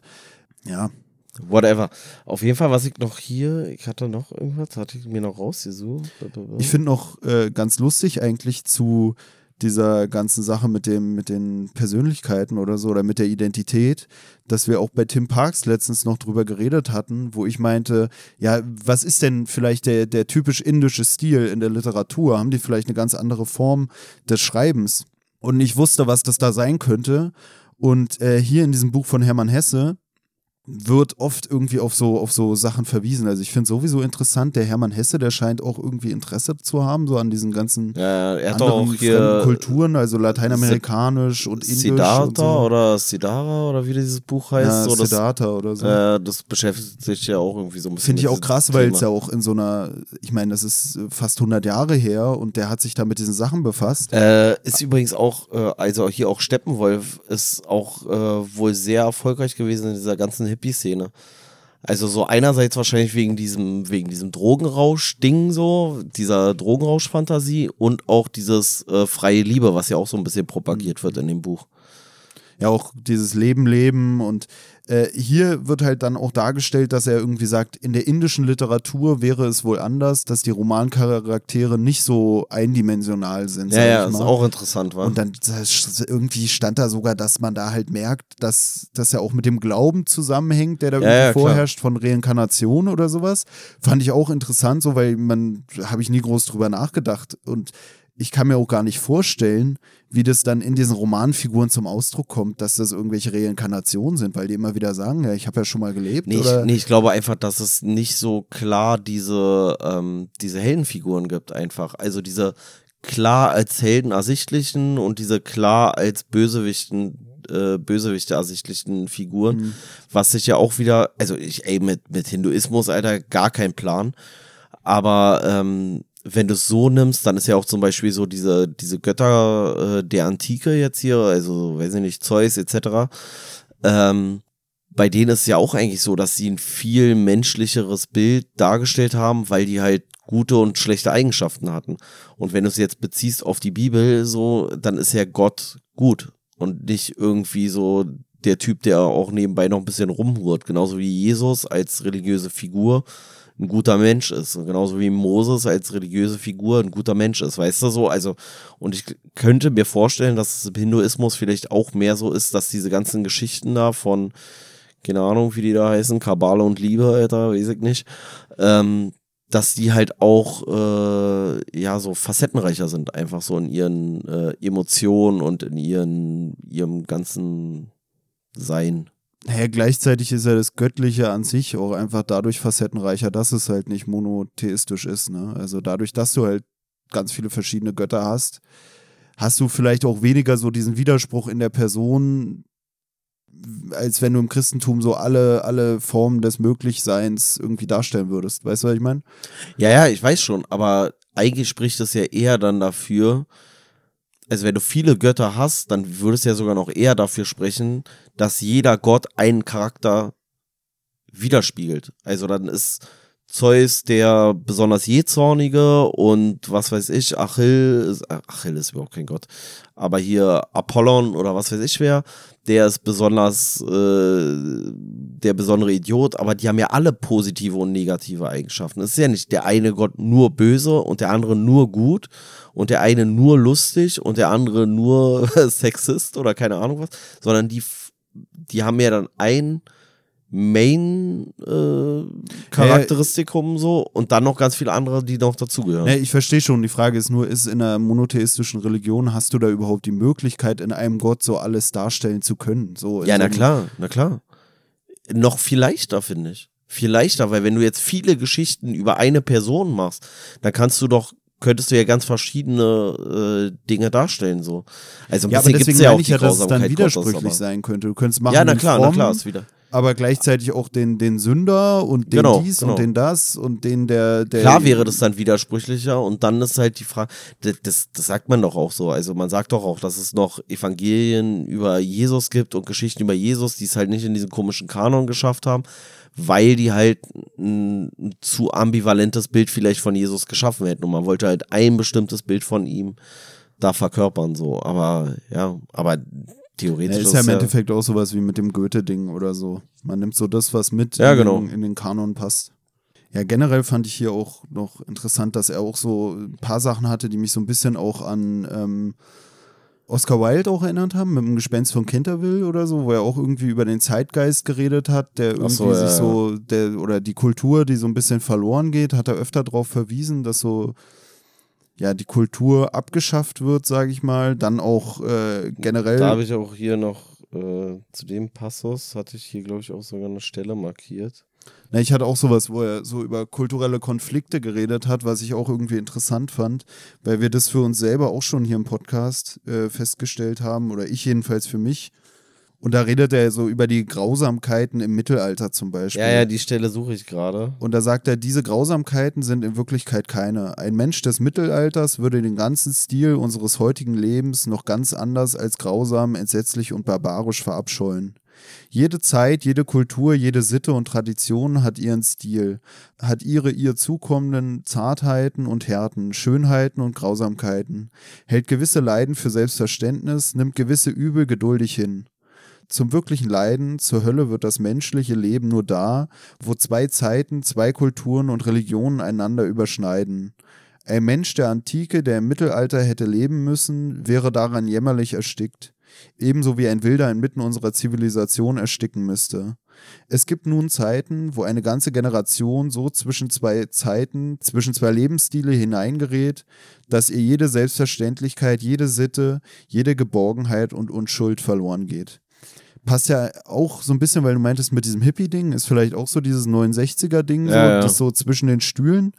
Ähm, und generell fand ich es halt hier auch wieder cool oder interessant, weil es was war. Das war, finde ich, so ein bisschen eine Schlussfolgerung, die wir bei Harari hatten. Weißt du, wo ich so am Ende gesagt habe, ich finde es eigentlich traurig, dass gerade diese Multikulturalität, die wir eigentlich Ja, ja, anstreben, für die Konflikte sorgt. Und dann siehst du Aber das ist vielleicht, aber das ist ja vielleicht genau der Punkt, dass er sagt so, wir sind vielleicht noch genau in diesem Zeitenwechsel, weißt du, so Globalisierung in dem Ausmaß ist ja noch nicht so mega lange, ähm, also im historischen Kontext betrachtet. Und vielleicht ist es einfach noch, das muss ich erstmal so zurechtrütteln oder irgendwie so, aber äh, ja, muss ich auch dran denken. Aber ist dann vielleicht auch wieder dieses Problem, dass die Leute auch ihre Identität irgendwie nicht aufgeben wollen? Weißt du, so. nee, nee, ich habe jetzt auch gerade das finde gedacht, ich auch bei dieser Identitätspolitik. Auf der einen Seite wollen wir sagen, wir leben alle zusammen, ist doch egal, multikulturell, aber gleichzeitig beruft man sich so viel auf die Identität. Und das war ja auch bei Harari die Quintessenz für mich, dass ich gesagt habe, im Endeffekt ist die Kultur das, was uns am weitesten voneinander entfernt, leider. ja, ja. Und dadurch, Aber- dass jeder so einen Wert auf seine Identität legt, so wie er es hier auch darstellt, jeder will so sich so nach außen hin so ganz klar darstellen können und nimmt deswegen vielleicht auch in Kauf, ähm, äh, bigott zu handeln, widersprüchlich zu handeln oder so. Weil man, man will ja seine Identität wahren. Man will ja nicht zugeben, dass man auch zerbrechlich ist oder dass man auch eine andere Facette haben könnte. Eine, Ähm, die vielleicht auch weniger sympathisch erscheinen könnte. Aber äh, dazu finde ich ja hier auch gerade den Passus interessant. Ein Mensch der Antike, der im Mittelalter hätte leben müssen, wäre daran jämmerlich erstickt. Und ich finde ein bisschen so, äh, klingt jetzt wieder so voll arrogant, ist gar nicht so arrogant gemeint. Aber ich sag mal, wenn du jetzt so aus dem, weiß ich nicht, was. Also umgekehrt wäre es ja dann logischerweise genauso. Also einer aus dem Mittelalter, der jetzt hier in unsere Welt kommt, der würde denken, Alter, was ist denn hier los? Hier geht's ja drunter und drüber, ich verstehe ja gar nichts mehr. Ich verstehe das Wertebild nicht und so weiter und so fort. Und wenn ich mir jetzt halt so vorstelle, jemand, der irgendwo aus dem, vom Lande, aus Afrika kommt oder sowas, der hat ja auch in Bezug auf manche Themen einfach noch ganz andere Wertvorstellungen, ganz andere Überzeugungen etc. Und der kommt jetzt hier hin. Und dann finde ich es so lustig, dass er sagt, so, der, der, der muss ja hier ersticken, so, und wir tun so, als ob das uns einfach nur bereichert oder als ob das keine Probleme mit sich bringen kann, weil das ist ja logisch, so, weißt du, der kommt einfach aus einer anderen Welt, muss man halt einfach so sehen, so, auch wenn wir in der gleichen Zeit leben, kommt er eigentlich vielleicht aus einer anderen Zeit, so, weißt du, weil da vielleicht die gesellschaftliche Entwicklung noch so ist, wie sie bei uns vielleicht vor 50 Jahren war oder wie sie bei uns vielleicht erst wieder in 500 Jahren sein wird, weißt du? Weiß man ja nicht. Aber da ist für mich auch wieder dieses, was ich vorhin schon meinte, weißt du, wenn es dann irgendwelche Konflikte gibt, dann würde ich auch sagen, ey, äh, ja, finde ich scheiße, was da passiert ist. So sollte man nicht machen, darf man nicht machen, darf nicht passieren. Gleichzeitig bin ich da dann aber auch wieder so, dass ich mir dann bei manchen Sachen denke, ja, okay, aber der ist halt anders aufgewachsen, weißt du? So irgendwer, der hierher kommt und dann hier austickt, auch wegen irgendwelchen Kriegserfahrungen, die dann vielleicht hochkommen oder was weiß ich, oder wegen religiösen Überzeugungen, kann ja auch sein. Dass ich mir dann denke, ja, es ist halt so, der, der ist halt so sozialisiert, der ist halt so auf gezogen. Das ist halt für ihn so. Genauso ist dann halt bei dem komischen Kack-Nazi, den ich auch nicht gut finde.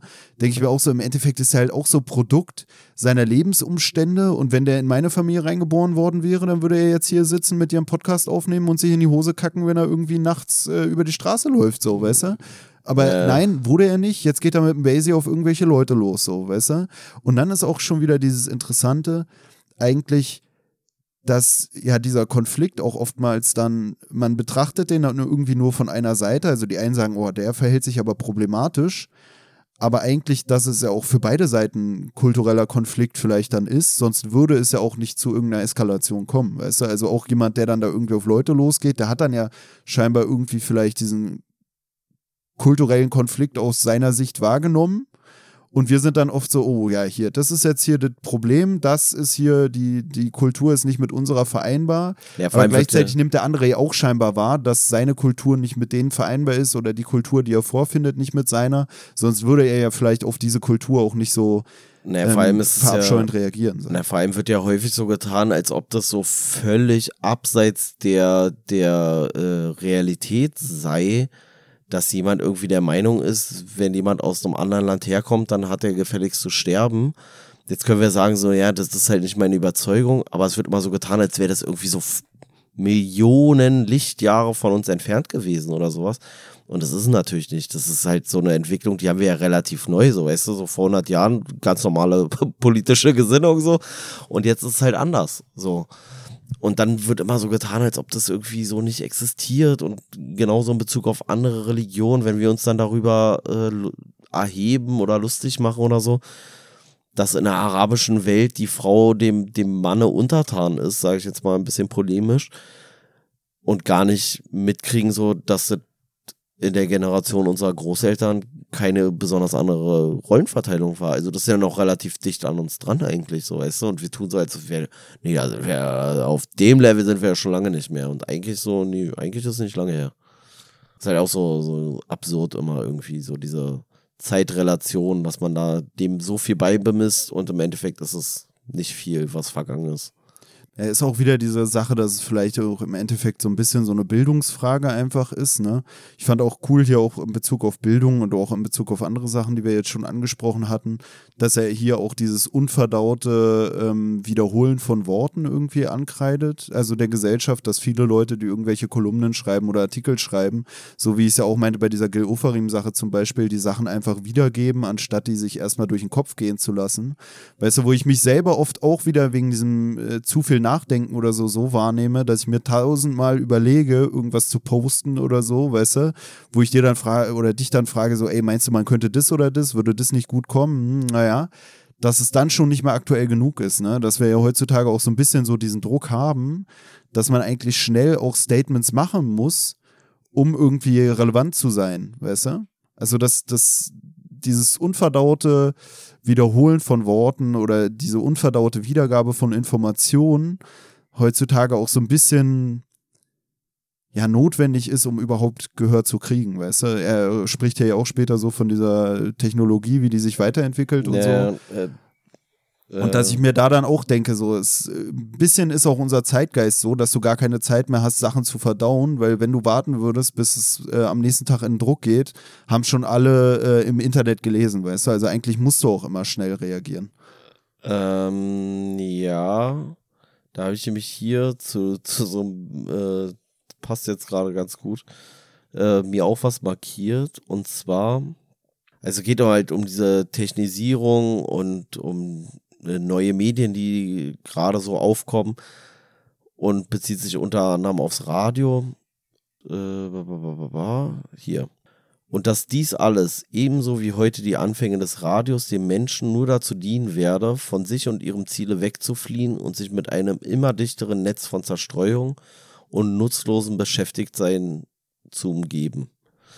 Und das ist ja auch so, also wenn du heute ins Fernsehprogramm oder was weiß ich was guckst, also hier spricht ja vom Radio, aber es ist ja analog zu betrachten oder digital. Wenn du heute ins Fernsehen guckst, wir beschäftigen uns ja nur mit so, mit irgendeiner Kacke, so, weißt du, so irgendwelche Pseudopromis, die wir dann in den Dschungel stecken, so, woraus wir irgendwie nicht so richtig was entnehmen können und dann danach gehen die irgendwo anders hin und ziehen sich ein Kostüm an und singen auf der Bühne so. Also wir beschäftigen uns ja mit so viel Nonsens, damit wir uns eigentlich nicht mehr mit den, mit den wirklich wichtigen Dingen so auseinandersetzen müssen. Was ja vielleicht auch ein Stück weit notwendig ist, damit du, damit du ein bisschen abgelenkt wirst von dem ganzen Blödsinn, der so passiert auf der Welt. Ja, die Frage ist auch, was sind die wirklichen, äh, wirklich wichtigen Dinge, ne? Naja, also ich, ich sag mal so im Verhältnis, auch wenn es jetzt ein Thema ist, was viel Stellenwert hat, aber theoretisch ist der Krieg in der Ukraine ja deutlich wichtiger, als wer der neueste oder der neue deutsche Superstar, Pseudo-Superstar wird. Oder ähm, was weiß ich was, ey, wie es jetzt weitergeht bei GZSZ, so, das ist ja alles, ist ja eigentlich alles Schund so. Und wenn du guckst, wie viel Wissen beispielsweise jetzt im Fernsehen vermittelt wird und wie viel Quatsch so, dann ist der Quatsch auf jeden Fall mehr. Ja, ja, aber ich glaube, es ist wahrscheinlich auch wieder so ein bisschen so dieses, ja, irgendwie Zerstreuung suchen und sich auch nicht den Spiegel vorhalten wollen, weil ich finde, zum Beispiel für mich war diese Ukraine-Sache,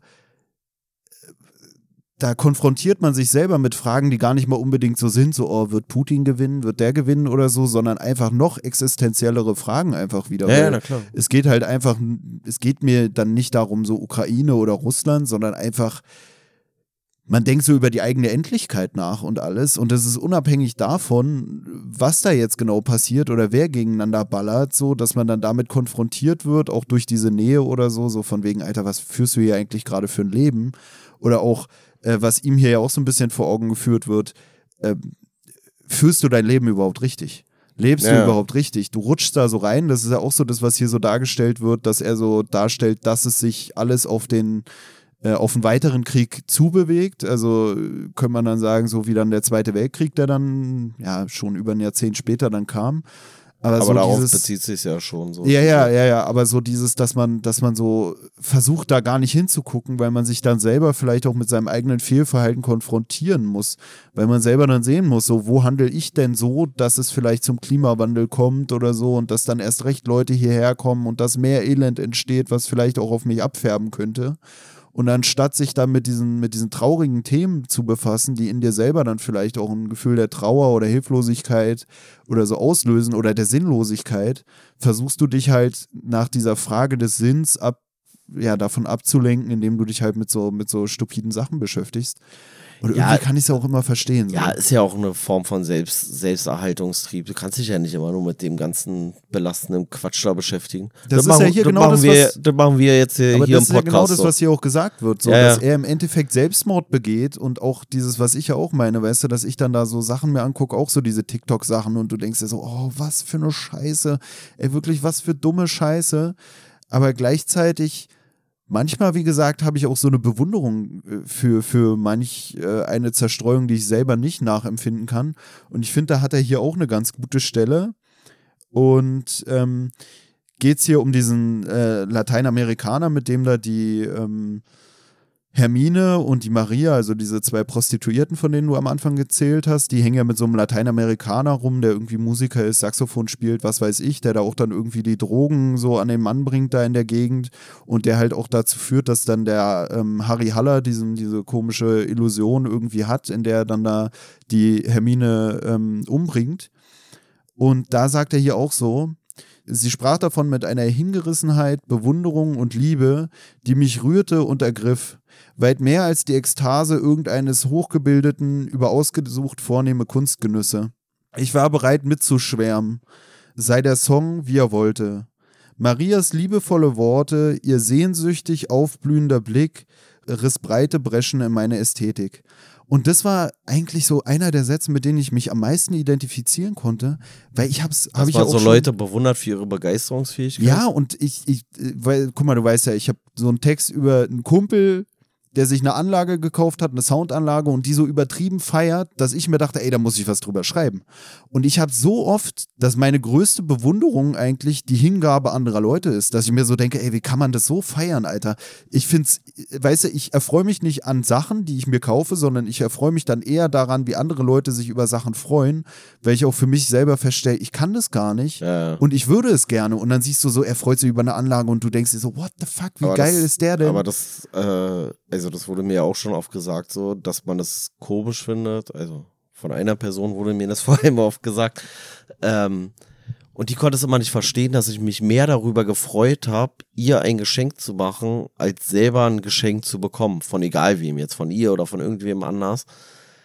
Weil ich das viel schöner finde, weil wenn ich ihr ein Geschenk gemacht habe, dann freut die sich da so richtig von, von ganzem Herzen darüber. Und das wiederum finde ich viel befriedigender für mich, als wenn ich selber was bekomme, so, weißt du? Also das ist ja einfach, also das ist ja eigentlich, also der, der Prozess des Schenkens, der, den finde ich tausendmal schöner und angenehmer für mich selber. Mir ist sogar manchmal schon zu viel Freude beim Gegenüber, dass es für mich schon wieder fast unangenehm wird, so, dass ich so denke, Alter, ist doch nur hier, was weiß ich was, so. Ne, ich finde eigentlich auch oft gut äh, bei den Sachen, wo ich das so habe, dass ich selber gar nicht involviert bin. Also dieses Sachen schenken und so, das macht auf mir selber auch so einen Druck. Ich mag das auch nicht so. Aber ich finde es irgendwie dann geil zu sehen, wie andere Leute, ich, ich habe nichts gemacht, aber ich sehe dann so, Alter, die freuen sich einfach vom Ding her. Weißt du, auch bei dieser oft zitierten Party, wo ich mir jetzt immer wieder denke, ich brauche mehr Partys, damit ich von mehr Partys reden kann, weil irgendwie beflügeln Party so dein, dein, äh, deine Gespräche.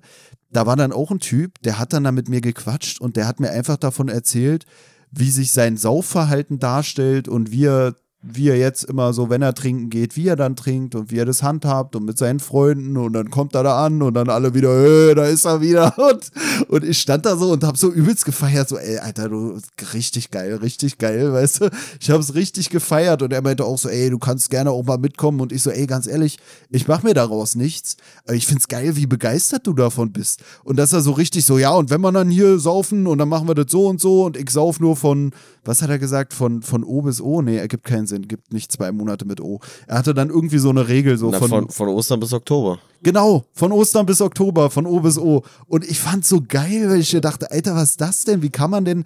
Und da ist vielleicht auch wieder dieser Neid auf so eine Identität, dass ich mir dachte, Alter, was hab ich denn, was mich so ausmacht? So, ich, ich wann sauf ich? Na, immer, wenn ich traurig bin. Jeden Tag. nee, aber weißt du, ich, ich leg mich alleine mit einer Weinflasche in den Park und trink da und versuch zu lesen. Und was macht der? Von O bis O richtig feiern, richtig überzeugt. Weißt du, bei mir ist es schon so, dass ich Zweifel an meiner eigenen Identität habe, wenn ich mit der Weinflasche im Park gehe, dass ich mir denke, ja, fühlst du das gerade überhaupt? Fühlst du das? Komm, trink mal ein Schlückchen, vielleicht fühlst du es. Weißt du, bei mir ist es nicht so, mir fehlt, glaube ich, oft dann auch dieses intrinsische, dieses äh, tiefergehende Interesse, was ich dann selber auch traurig finde, sozusagen, ey, ich bin, ich bin richtig der Weintyp. Weißt du, also manchmal habe ich für mich selber eine zu wenig klare Identität. Manchmal wünsche ich mir das auch, dass ich, dass ich sagen würde, ey, weißt du, ich Ja, fühle mich wobei- manchmal zu ja, sehr zwischen ich- den Stühlen und wäre gerne so der, wo alle sagen, ach, das ist das Arschloch. Ja, aber das ist der, Aber ich, ich weiß vielleicht gar nicht, also jetzt so in Bezug darauf, also weiß ich nicht, da würde ich dann gar nicht so mit hadern, weil ich mir so denke, so, ich, also weil du meintest, oder ich habe da eine selber zu unklare Identität. Ich glaube eher, das ist so eine Irritation, weil du denkst so, alle anderen feiern das ja so.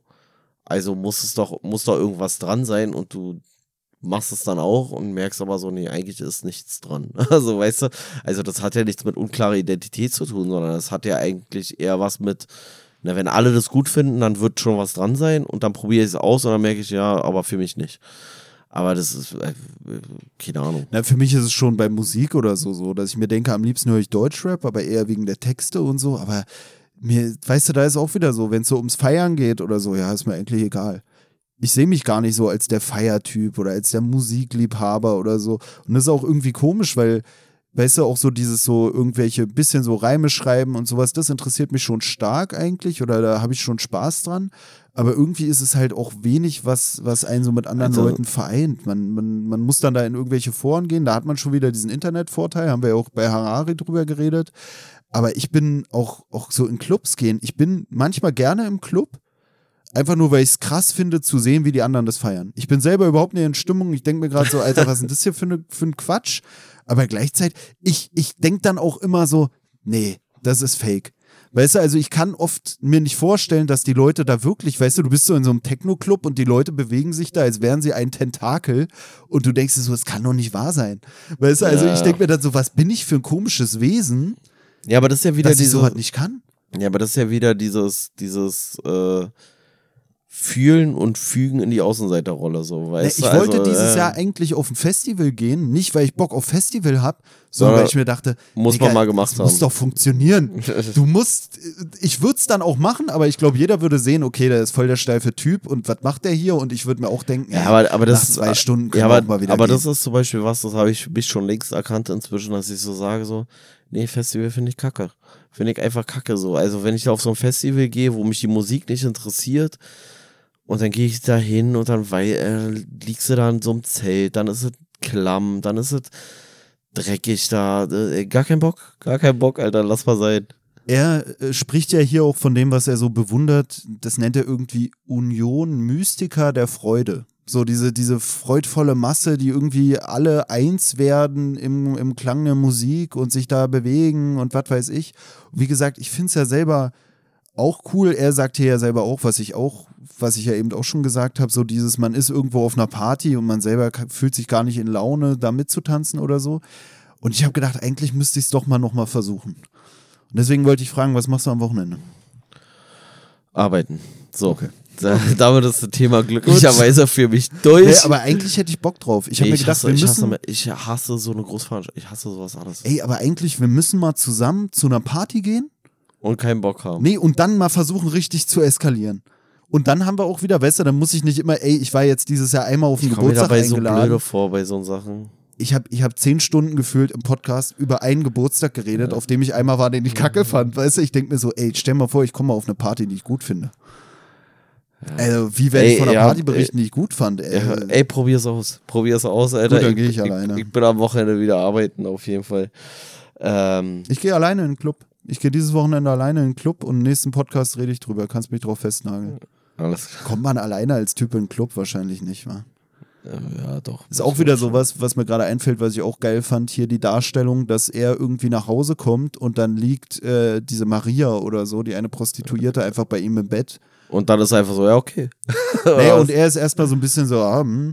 und ich dachte mir so, Alter, also keine Ahnung, aber ich dachte mir so, stell mal vor, du ziehst es bei einer Frau ab, so auf romantisch, so hast die so ein paar Mal gedatet und dann kommt sie nach Hause und du liegst in ihrem Bett. Richtig spooky eigentlich. So, hey, romantisch. weißt du, so als Typ denkst du dir so, ja, nette Vorstellung, aber als Frau denkst du dir so, okay, Alter, Creep, äh, Tür zu und schnell Polizei anrufen. äh, stimmt schon. Ähm, ansonsten hier wieder, ne, bei, wir haben ja schon mal von Hermann Hesse unterm Rad gehabt. Diese Alliteration der Namen. Ja, immer Harry Haller, keine Ahnung. Harry wie die Haller. Herm Hermine, dann gab es einen Hermann Es Heil gab sogar einen Hermann. Heilner, glaube ich, hieß der. Wo ich dann sogar nochmal nachgucken musste. Ja, ja, der eine unterm Rad hieß auch irgendwie so, ne? Ja, der hieß so ähnlich, aber ich weiß nicht mehr, ich habe schon wieder vergessen, wie der hieß. Und äh, auch wieder so ein bisschen so das Homoerotische, finde ich. Äh, was auch anklang. Also zum einen sieht er in der Hermine ja. dann manchmal einen Mann Ja, ja, ja, das war auch und ganz so, komisch. also wo er und, und da sagt man ja, oder da kommt es ja auch so raus, so, dass er sich von der Hermine, also dieser einen Prostituierten, fühlt er sich erinnert an seinen, ähm, an seinen Freund, den ich eben schon genannt hatte, nämlich Hermann Heilner, und er soll gleichzeitig ihren Namen erraten und dann sagt er, du siehst aus wie mein alter Freund Hermann.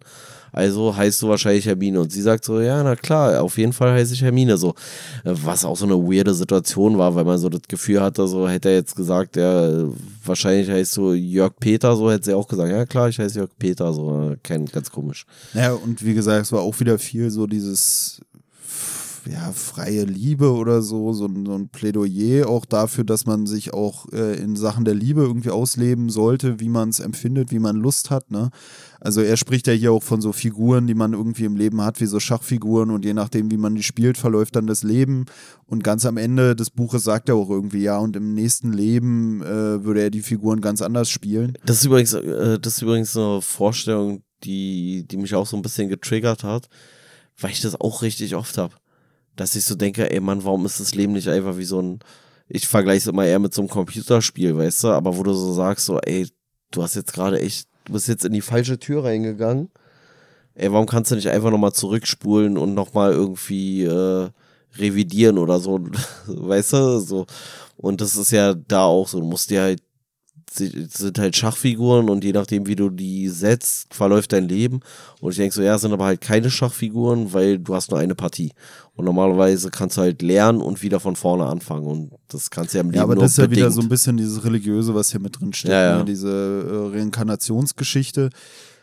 Ähm, ja, an sich halt auch wieder dieses so, welche Türen stehen dir überhaupt zur Auswahl so, ne? Oder Schachfiguren kannst du auch immer nur nach bestimmten Regeln bewegen. Also dieses Schachding wirkt ja fast freier wieder eigentlich, als es einem im realen Leben oft vorkommt. Vielleicht kommt es einem auch nur so vor, als hätte man manchmal gar nicht die Wahl, aber im Endeffekt stehen uns allen alle Figuren zur Verfügung. Weißt du, gleichzeitig könnte man dann schon wieder bei dieser Schachanalogie überlegen, werden vielleicht durch andere Leute bestimmte Figuren aus dem Spiel genommen, die du sonst vielleicht gerne gespielt hättest. Weißt du, es geht ja auch ja. so um so deine, deine frühkindlichen Erfahrungen, die dich dann prägen, die vielleicht dafür sorgen, dass man dann irgendwie eher weniger äh, bereit ist, irgendwelche Beziehungen einzugehen oder, oder, oder. Ne, wie man dann da immer beeinflusst wird durch alle möglichen Geschichten.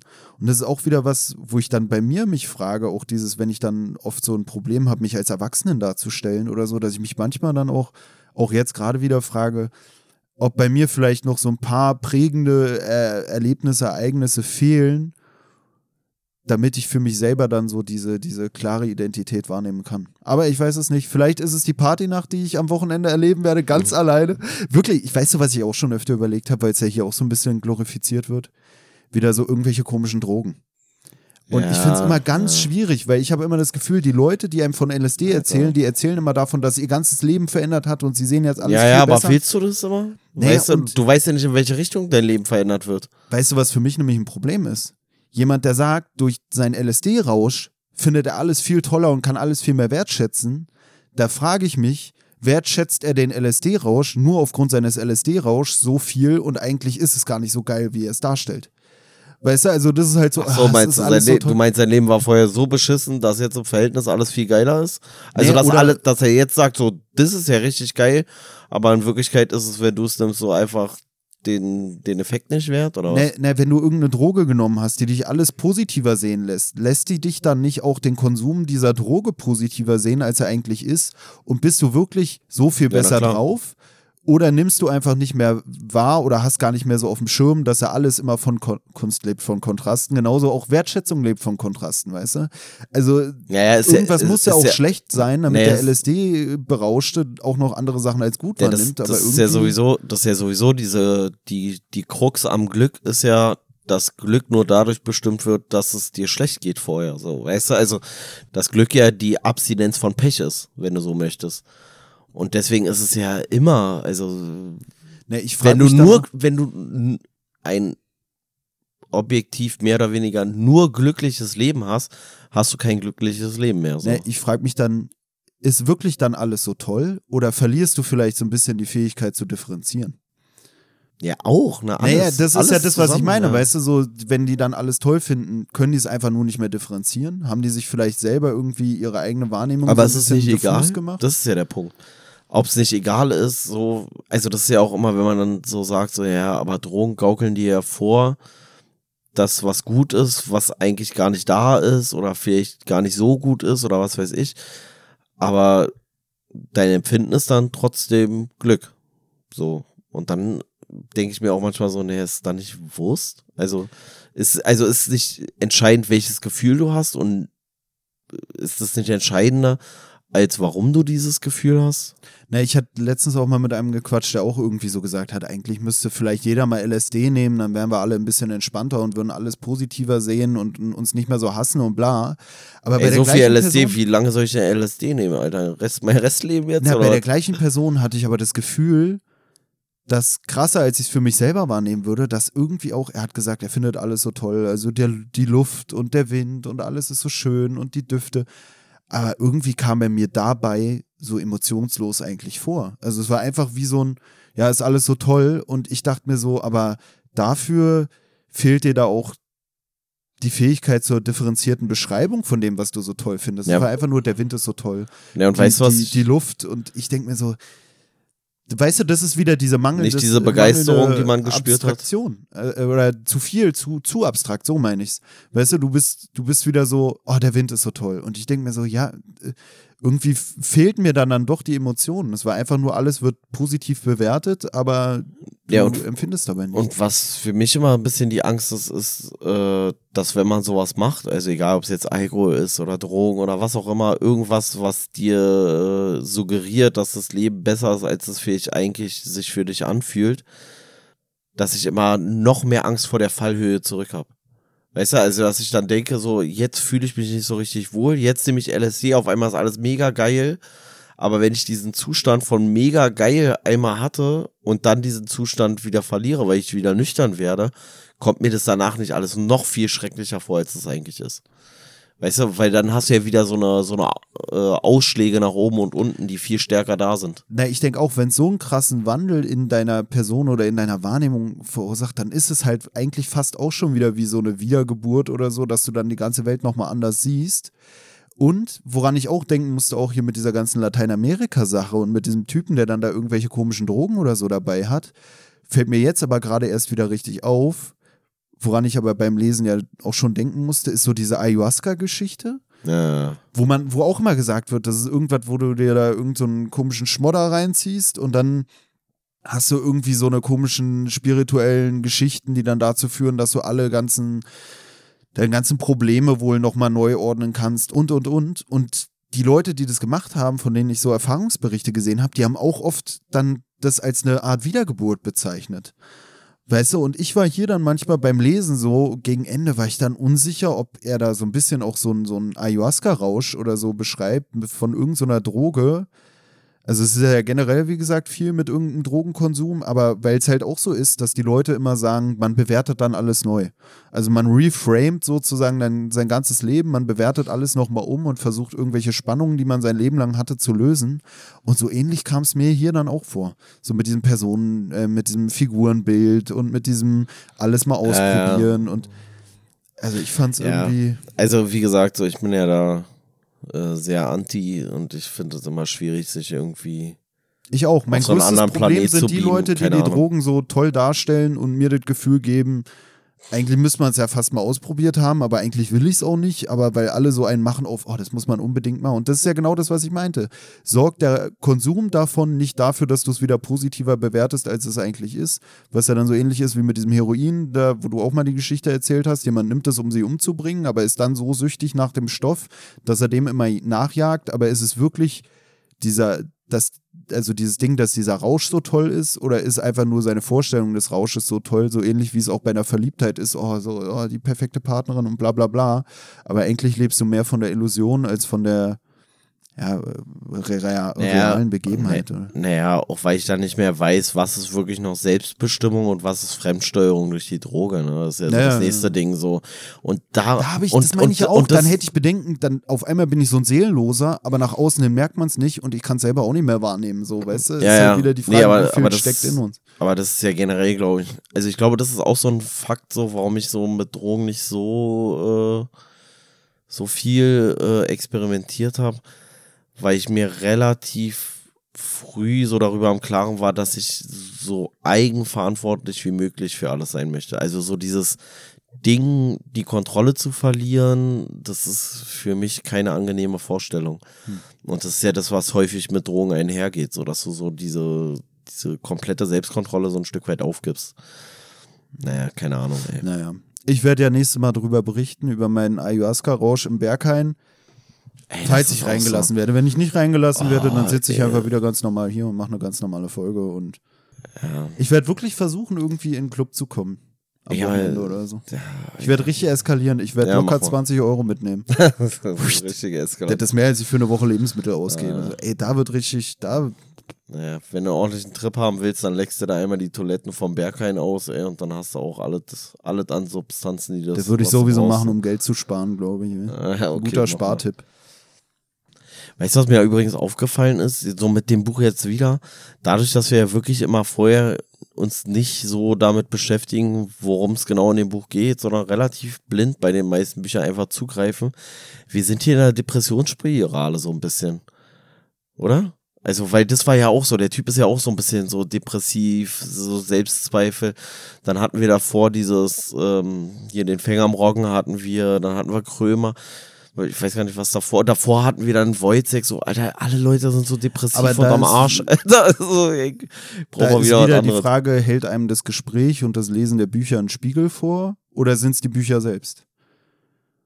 Weißt du, also zieht man Ja. sich selber vielleicht runter und, und sagt dann so, ey, das war das Buch? Oder ist es vielleicht doch einfach so der Inhalt und man selber nimmt es irgendwie anders wahr? Ich glaube, es ist eine Wechselwirkung. Also Ja. es ist ein bisschen so, ein bisschen so. Also manche Sachen, Gibt's, gibt's äh, Bücher, die einfach mal gute Laune sind? Haben wir ja auch schon drüber ja, so eine unwichtigen. Weißt du, so eine, äh, obwohl wahrscheinlich nicht mal so ein Twilight-Buch so. Die ganzen äh, Gender Studies Bücher. ja, die, Weißt du, da geht es so um, um Leute, denen es scheiße geht aufgrund ihres Genders und wir lesen so, boah, Digga, ey, so gut ging's mir noch nie. Richtig geil, richtig geil. Oh, toll, toll. Nee, ich weiß auch nicht. Ich, ja, ich find's auch schwierig. Also, von mir aus können wir auch mal wieder irgendwie versuchen, was Quatschigeres Ey, irgendwann zu ja, machen. a- aber weil wir jetzt ja so, so, so ein depressives Thema hatten, ähm, wo es so um den Sinn des Lebens geht und so, dann brauchen wir jetzt auch mal was ganz anderes und deswegen jetzt als nächstes beschäftigen wir uns dann halt wieder mit Serienmördern. Ist ja auch was Schönes. Mhm. Dann machen wir so. Hast du schon gelesen? Nee, habe ich noch nicht. Ähm, muss ich aber noch. Egal. Ja, also wenn du nichts mehr hast, ich habe nichts mehr. Äh, Buch war Mittel. Ich fand das erste Drittel. Das erste Drittel, da habe ich noch gedacht, ja, okay, das fand ich auch so interessant. Eigentlich noch so dieses Traktat da vom Steppenwolf, wo er dann irgendwie sagt, wie, wie so eine Leute sich dann vielleicht manchmal fühlen und so, dieses Missverstanden sein und Fehler am Platz in der Welt und so weiter und so fort. Und dann später wurde es mir ein bisschen drüber. Aber Ja. äh, ich, äh, ich kann es auch nicht verteufeln. So, es ist, ja.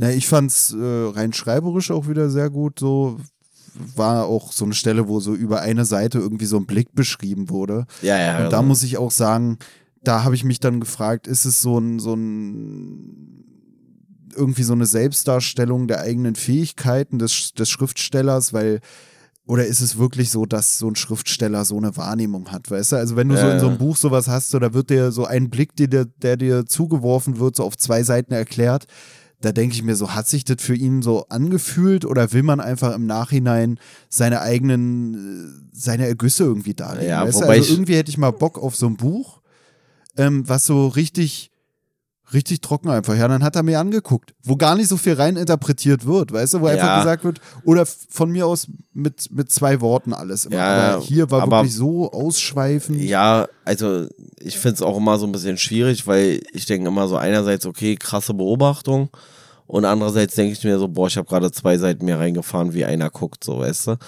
Ähm, Weil ich hatte das noch nie. Es ist ja auch meine eigene Wahrnehmung, die da schon wieder eine Rolle spielt. Ich habe irgendwie noch nie das so gehabt, dass, dass ich so, dass ich so, einen- so einen Blick bekommen habe und dann dachte so, boah, da kann ich jetzt zwei, zwei Seiten drüber schreiben oder so. Ich könnte maximal über diesen Typen, der mir da von seinen Saufkumpanen erzählt hat, da könnte ich vielleicht zwei, ein paar Seiten könnte ich über den schreiben.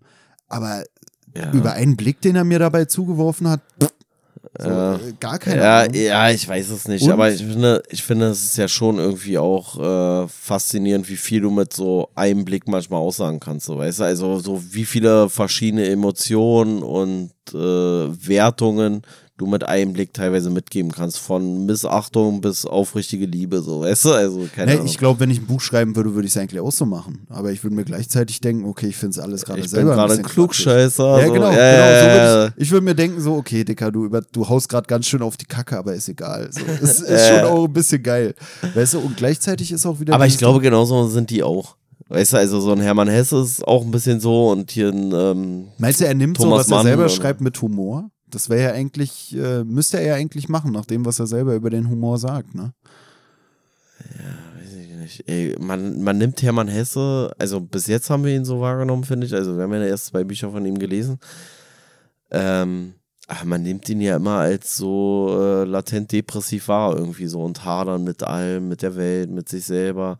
So, also das erste Buch hier von, von Hesse, was wir gelesen hatten, unterm Rad, so, das ist ja so dieses, diese Burnout-Symptomatik, sage ich jetzt mal so, dieses überfordert werden und irgendwie die Lebensfreude verlieren. Hier ist es so, hier ist es im Prinzip der gealterte Charakter aus unterm Rad, so, wenn er nicht verreckt wäre, Der die Figuren anders gespielt hat. der die Figuren anders gespielt ist auch, hat. da und ist jetzt, nämlich auch einer, der ist dann irgendwie Priester, den er da trifft oder so, ne? Und der komische, bei, bei Unterm Rad ist er zu so einem komischen Priesterseminar gegangen oder so. Und hier kommt Ja. dann irgendwie einer später im Buch vor, der so eine Schule besucht hat irgendwie oder der, der selber dann da irgendwie.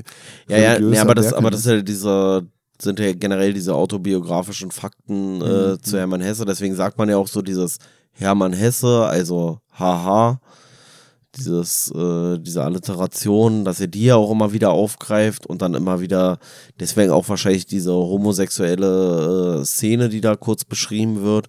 Ähm, war ja auch bei Unterm Rad so und da soll es ja auch irgendwie zwischen ihm und einem Mitschüler eine homosexuelle Erfahrung in irgendeiner Art und Weise gegeben haben bei äh, in seiner Jugend und so. Und ist halt so, ja, weiß ich nicht, was so das, äh, so eine Selbsterklärung seiner selbst. Und er hat ja hier, das Buch Steppenwolf hat er ja auch irgendwie geschrieben, so nach dem Tod seines Sohnes und irgendwie, als er sich da mit seiner, mit seiner Frau da irgendwie überworfen hatte und selber in psychisch, psychologischer Betreuung war und so weiter und so fort. So. Und Na, ähnlich wie Wojciech ist das ja auch so Abi-Literatur, hast du gesagt, dieses Jahr, ne? ja, ja. Meinst du, das ist wegen der, äh, wegen dieser Identitätsthematik? Also ich finde, für mich wieder mal ging es viel um Identität, Identitätskrise, natürlich auch Ja. Sinn im Leben oder so, aber ich finde, es war schon sehr auf diese Identität auch bezogen, wie man selber ist, sich selbst darstellen, nicht einfach nur Interessen oder so, nicht einfach nur, ich will die Welt retten. Nee, ich glaube, ich glaube, das Buch bietet sich halt auch an, um viele, worüber wir, äh, worüber wir jetzt ja teilweise gar nicht so geredet haben, aber dieser ganze Aspekt der Sexualität, der ist ja auch super, super, ähm, ähm, Präsent. äh, super präsent, ja genau, äh, super präsent in dem Buch, so weißt du, also du hast die Super Homosexualität, präsent, wie das, was du da der Bekannten von dir geschenkt hast, Äh. als äh, du dich dann da über ihre Freude über dein Geschenk gefreut hast. Das war auch, ein super, das war auch ein super Präsent, ja. Ähm, nee, aber du hast dieses Homosexualität, du hast dieses, ähm, ja, so äh, ausschweifende Sexualleben und mit irgendwelchen Prostituierten. Also da ist ja so einmal diese, ähm, diese schwulen Situation, dann gibt's aber auch diese Lesben-Situation, dann gibt's auch dieses Gruppensexmäßige Ding, dann gibt's äh, so grundsätzlich, dass man sich nicht auf einen Partner festlegen möchte und sowas. Stumpfsinnige Beschäftigung, so auch so dieses, ähm, was wir auch bei, bei Bumsen. ähm, hier, wie heißt es, bei Fänger im Roggen hatten, so dieses zum Theater gehen, um drüber reden zu können, dass man im Theater Ja, ja, war, genau, spielt so. ja auch eine Rolle, sich Goethe hinhängen, aber von außen betrachtet hast du gar keine Ahnung. Ja. Dann irgendwie diese TikTok-Sachen. Dann, dann hast du hier diese, diese Drogenerfahrung, so, also weißt du, du hast ja so viele Bereiche, die irgendwie auch mit so äh, Jugendlichen zusammenhängen, so, also so dieses Identitätsfindung, Sexualität und Rausch, so, weißt du?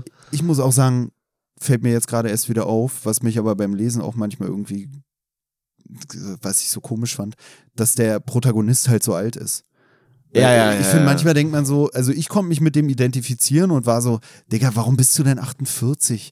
Sei doch einfach mal Mitte 20, passt doch auch. So, ich, Ja. ich äh, habe das gar nicht so Aber ich glaube, es, gebraucht, dass der so alt ist. Weißt du, das hätte ich- für mich auch so jemand wie bei Weiße Nächte Dostoevsky, auch Ja. die Hauptperson so. Da hat für mich da reingepasst. Hätte der ja, sein können. aber ich glaube, zum einen ist es, weil Er selber Äh, gerade an dem Punkt im weil Leben. Hermann Hesse wahrscheinlich selber dann so in etwa in dem Alter war und es dann, ja auch darum geht, so, ey, ich gehe jetzt auf die 50 zu und wenn ich es mit 50 immer noch scheiße finde, habe ich es mir auch verdient, mich selber umzubringen. Hm. Ist ja auch so ein Aspekt. Ähm, Ja, und vielleicht dieses, die Figuren sind schon gespielt, was du genau, vorhin genau, auch du, du, meintest. du kommst nicht mehr raus aus der Nummer. Ja. Und Mit äh, Mitte 20 hast du halt noch das Potenzial, bestimmte Sachen zu entwickeln, aber wenn du dann 50 bist, so dann nochmal zu sagen, oh, vielleicht werde ich doch der Sunny Boy, der Saxophon spielt und so, dann sind halt diese Sachen abgefahren. Ne? Das ist Ja, halt wirklich. Also spielt ja auch hier ein bisschen so eine Rolle, dass er sich so als so ein abgehalfterter dann äh, und vom Leben gezeichneter wiedererkennt, so weißt du. Und das dafür musste er ja schon die eine oder andere Erfahrung gemacht haben. meistens. Vielleicht, ich weiß es jetzt nicht, wie es bei ihm ist, bei Hermann Hesse direkt, aber vielleicht hat wirklich diese Unzufriedenheit dann auch ihn zu so einem Glauben mit Reinkarnation und so gebracht, ne? Also es kann dir ja auch ist Trost ja bringen, dann es- zu ja, sagen, ey, natürlich, nächstes Mal es- läuft alles besser. Also ich glaube ja überhaupt nicht daran, aber es wäre eine super ähm, beruhigende Vorstellung, dass ich sage so, Alter, egal wie scheiße jetzt das Leben war, so, ich, ich versuche jetzt mein Bestes und dann wird mein nächstes Leben vielleicht besser, so weißt du, und dann hab ich, kann ich auch mal von vorne anfangen. Das wäre ja dieser Computerspiel-Neustart, von dem ich vorhin kurz gesprochen hatte. So, weißt du, so einfach so, ey, ich muss jetzt hier nur meine 80 Jahre Musik jetzt hier einmal durchspielen, so, und dann bin ich äh, bin ich am Levelende und dann ist mein Charakter zwar total verskillt, aber ich kann wieder von vorne anfangen, scheiß drauf. So, dann muss ich halt einen neuen Charakter erstellen und dann geht's wieder von vorne los. So, das ist ja eigentlich geil, so, wenn es so wäre. Ja, dann kann man auch, ja, mal einfach ein Leben komplett gegen die Wand fahren. Ja, Ohne wie es- ich in meinem so- jetzigen so, schlechtes Gewissen sagen, haben so, zu müssen. So, ja. so, so wie es jetzt bei mir Ja, ist. So. ja. Naja. Mal gucken, Ähm, was kommt, wenn ich äh, von meinem Drogentrip nächste Woche berichte. Äh, wollten wir nicht eigentlich schon vor, haben wir nicht vor fast 20 Minuten schon das Ende eingeläutet? Weiß ich nicht mehr. Äh, Ja, ich finde es auch auch, ja- äh, ja, mich, zum Teil denke ich mir jetzt aber auch wieder so, eigentlich nervt mich gerade selber, dass wir auch wieder sehr ähnliche Themen haben, dass es wieder so viel um Kultur ging. Ich habe auch immer das Gefühl, ich treibe es da auch hin durch manche Sachen, aber es sticht einem so ins Auge beim Lesen. Ich finde auch interessant, dass wir oft irgendwie die gleichen Stellen markieren oder für wichtig äh, erachten. Ja, ja. So die eine, die ich vorgelesen habe, die wolltest du auch. Die eine, die du gebracht hast, die wollte ich auch. Äh, ja. Ja. Manchmal ist es auch ein bisschen nervig, dass man sich da vielleicht doch nicht gen genug auseinander. Vielleicht ist es auch ganz gut, wenn ich jetzt am Wochenende mir da irgendwas reinballer und äh, in den Club gehe, dann, weil dann sind wir nächste Woche ganz unterschiedliche Menschen. Da kann man uns als Hörer besser auseinanderhalten. Ich meine, dass wir mittlerweile am Anfang unsere Namen sagen, hing ja auch damit zusammen, dass die Leute uns zum Teil schwer auseinanderhalten konnten oder nicht wussten, wer wir sind. Aber so, Kunst lebt von Kontrasten. Wenn Pelle anders ist als ich, bin ich anders als Pelle und somit haben wir dann eine klarere Identität. Und nach dem nächsten Wochenende ist Tobi vielleicht auch anders, als er jetzt noch war. Man weiß es nicht. Ähm, Weniger diffus. ja. Aber in diesem Sinne so, ey, ich bin jetzt auch wirklich dankbar, wenn wir jetzt mal so ein bisschen raus aus dieser Depri-Schiene hier kommen von den Büchern. Äh, wie gesagt, und deswegen. Ich bin froh, wenn ich heute noch auf eine Schiene komme. Und zwar nicht, um mich draufzulegen, sondern die Schiene wieder nach Karo. Und ich hoffe, dass ich so heute ein bisschen besser fahren werde als äh, in der letzten Woche. Ich hoffe, dass ich da wirklich ey, gar keinen Bock weißt du, Wir nehmen hier stundenlang auf und dann fahre ich noch vier Stunden nach Karo, Alter. Na, mal gucken, ey. Ja. Äh, egal. In diesem Sinne, ey, wir verabschieden uns. Ähm, ja, lest das Buch, wenn ihr Bock habt. Wenn nicht, lasst es bleiben. Dann habt ihr hier eine, eine Kurzzusammenfassung wenigstens mitgenommen. Ähm, wie dem auch sei, wir wünschen euch noch ein schönes Restwochenende. Bleibt stabil. Eure stabile Seitenlage. Auf Instagram erreichbar unter stabile-seitenlage-podcast.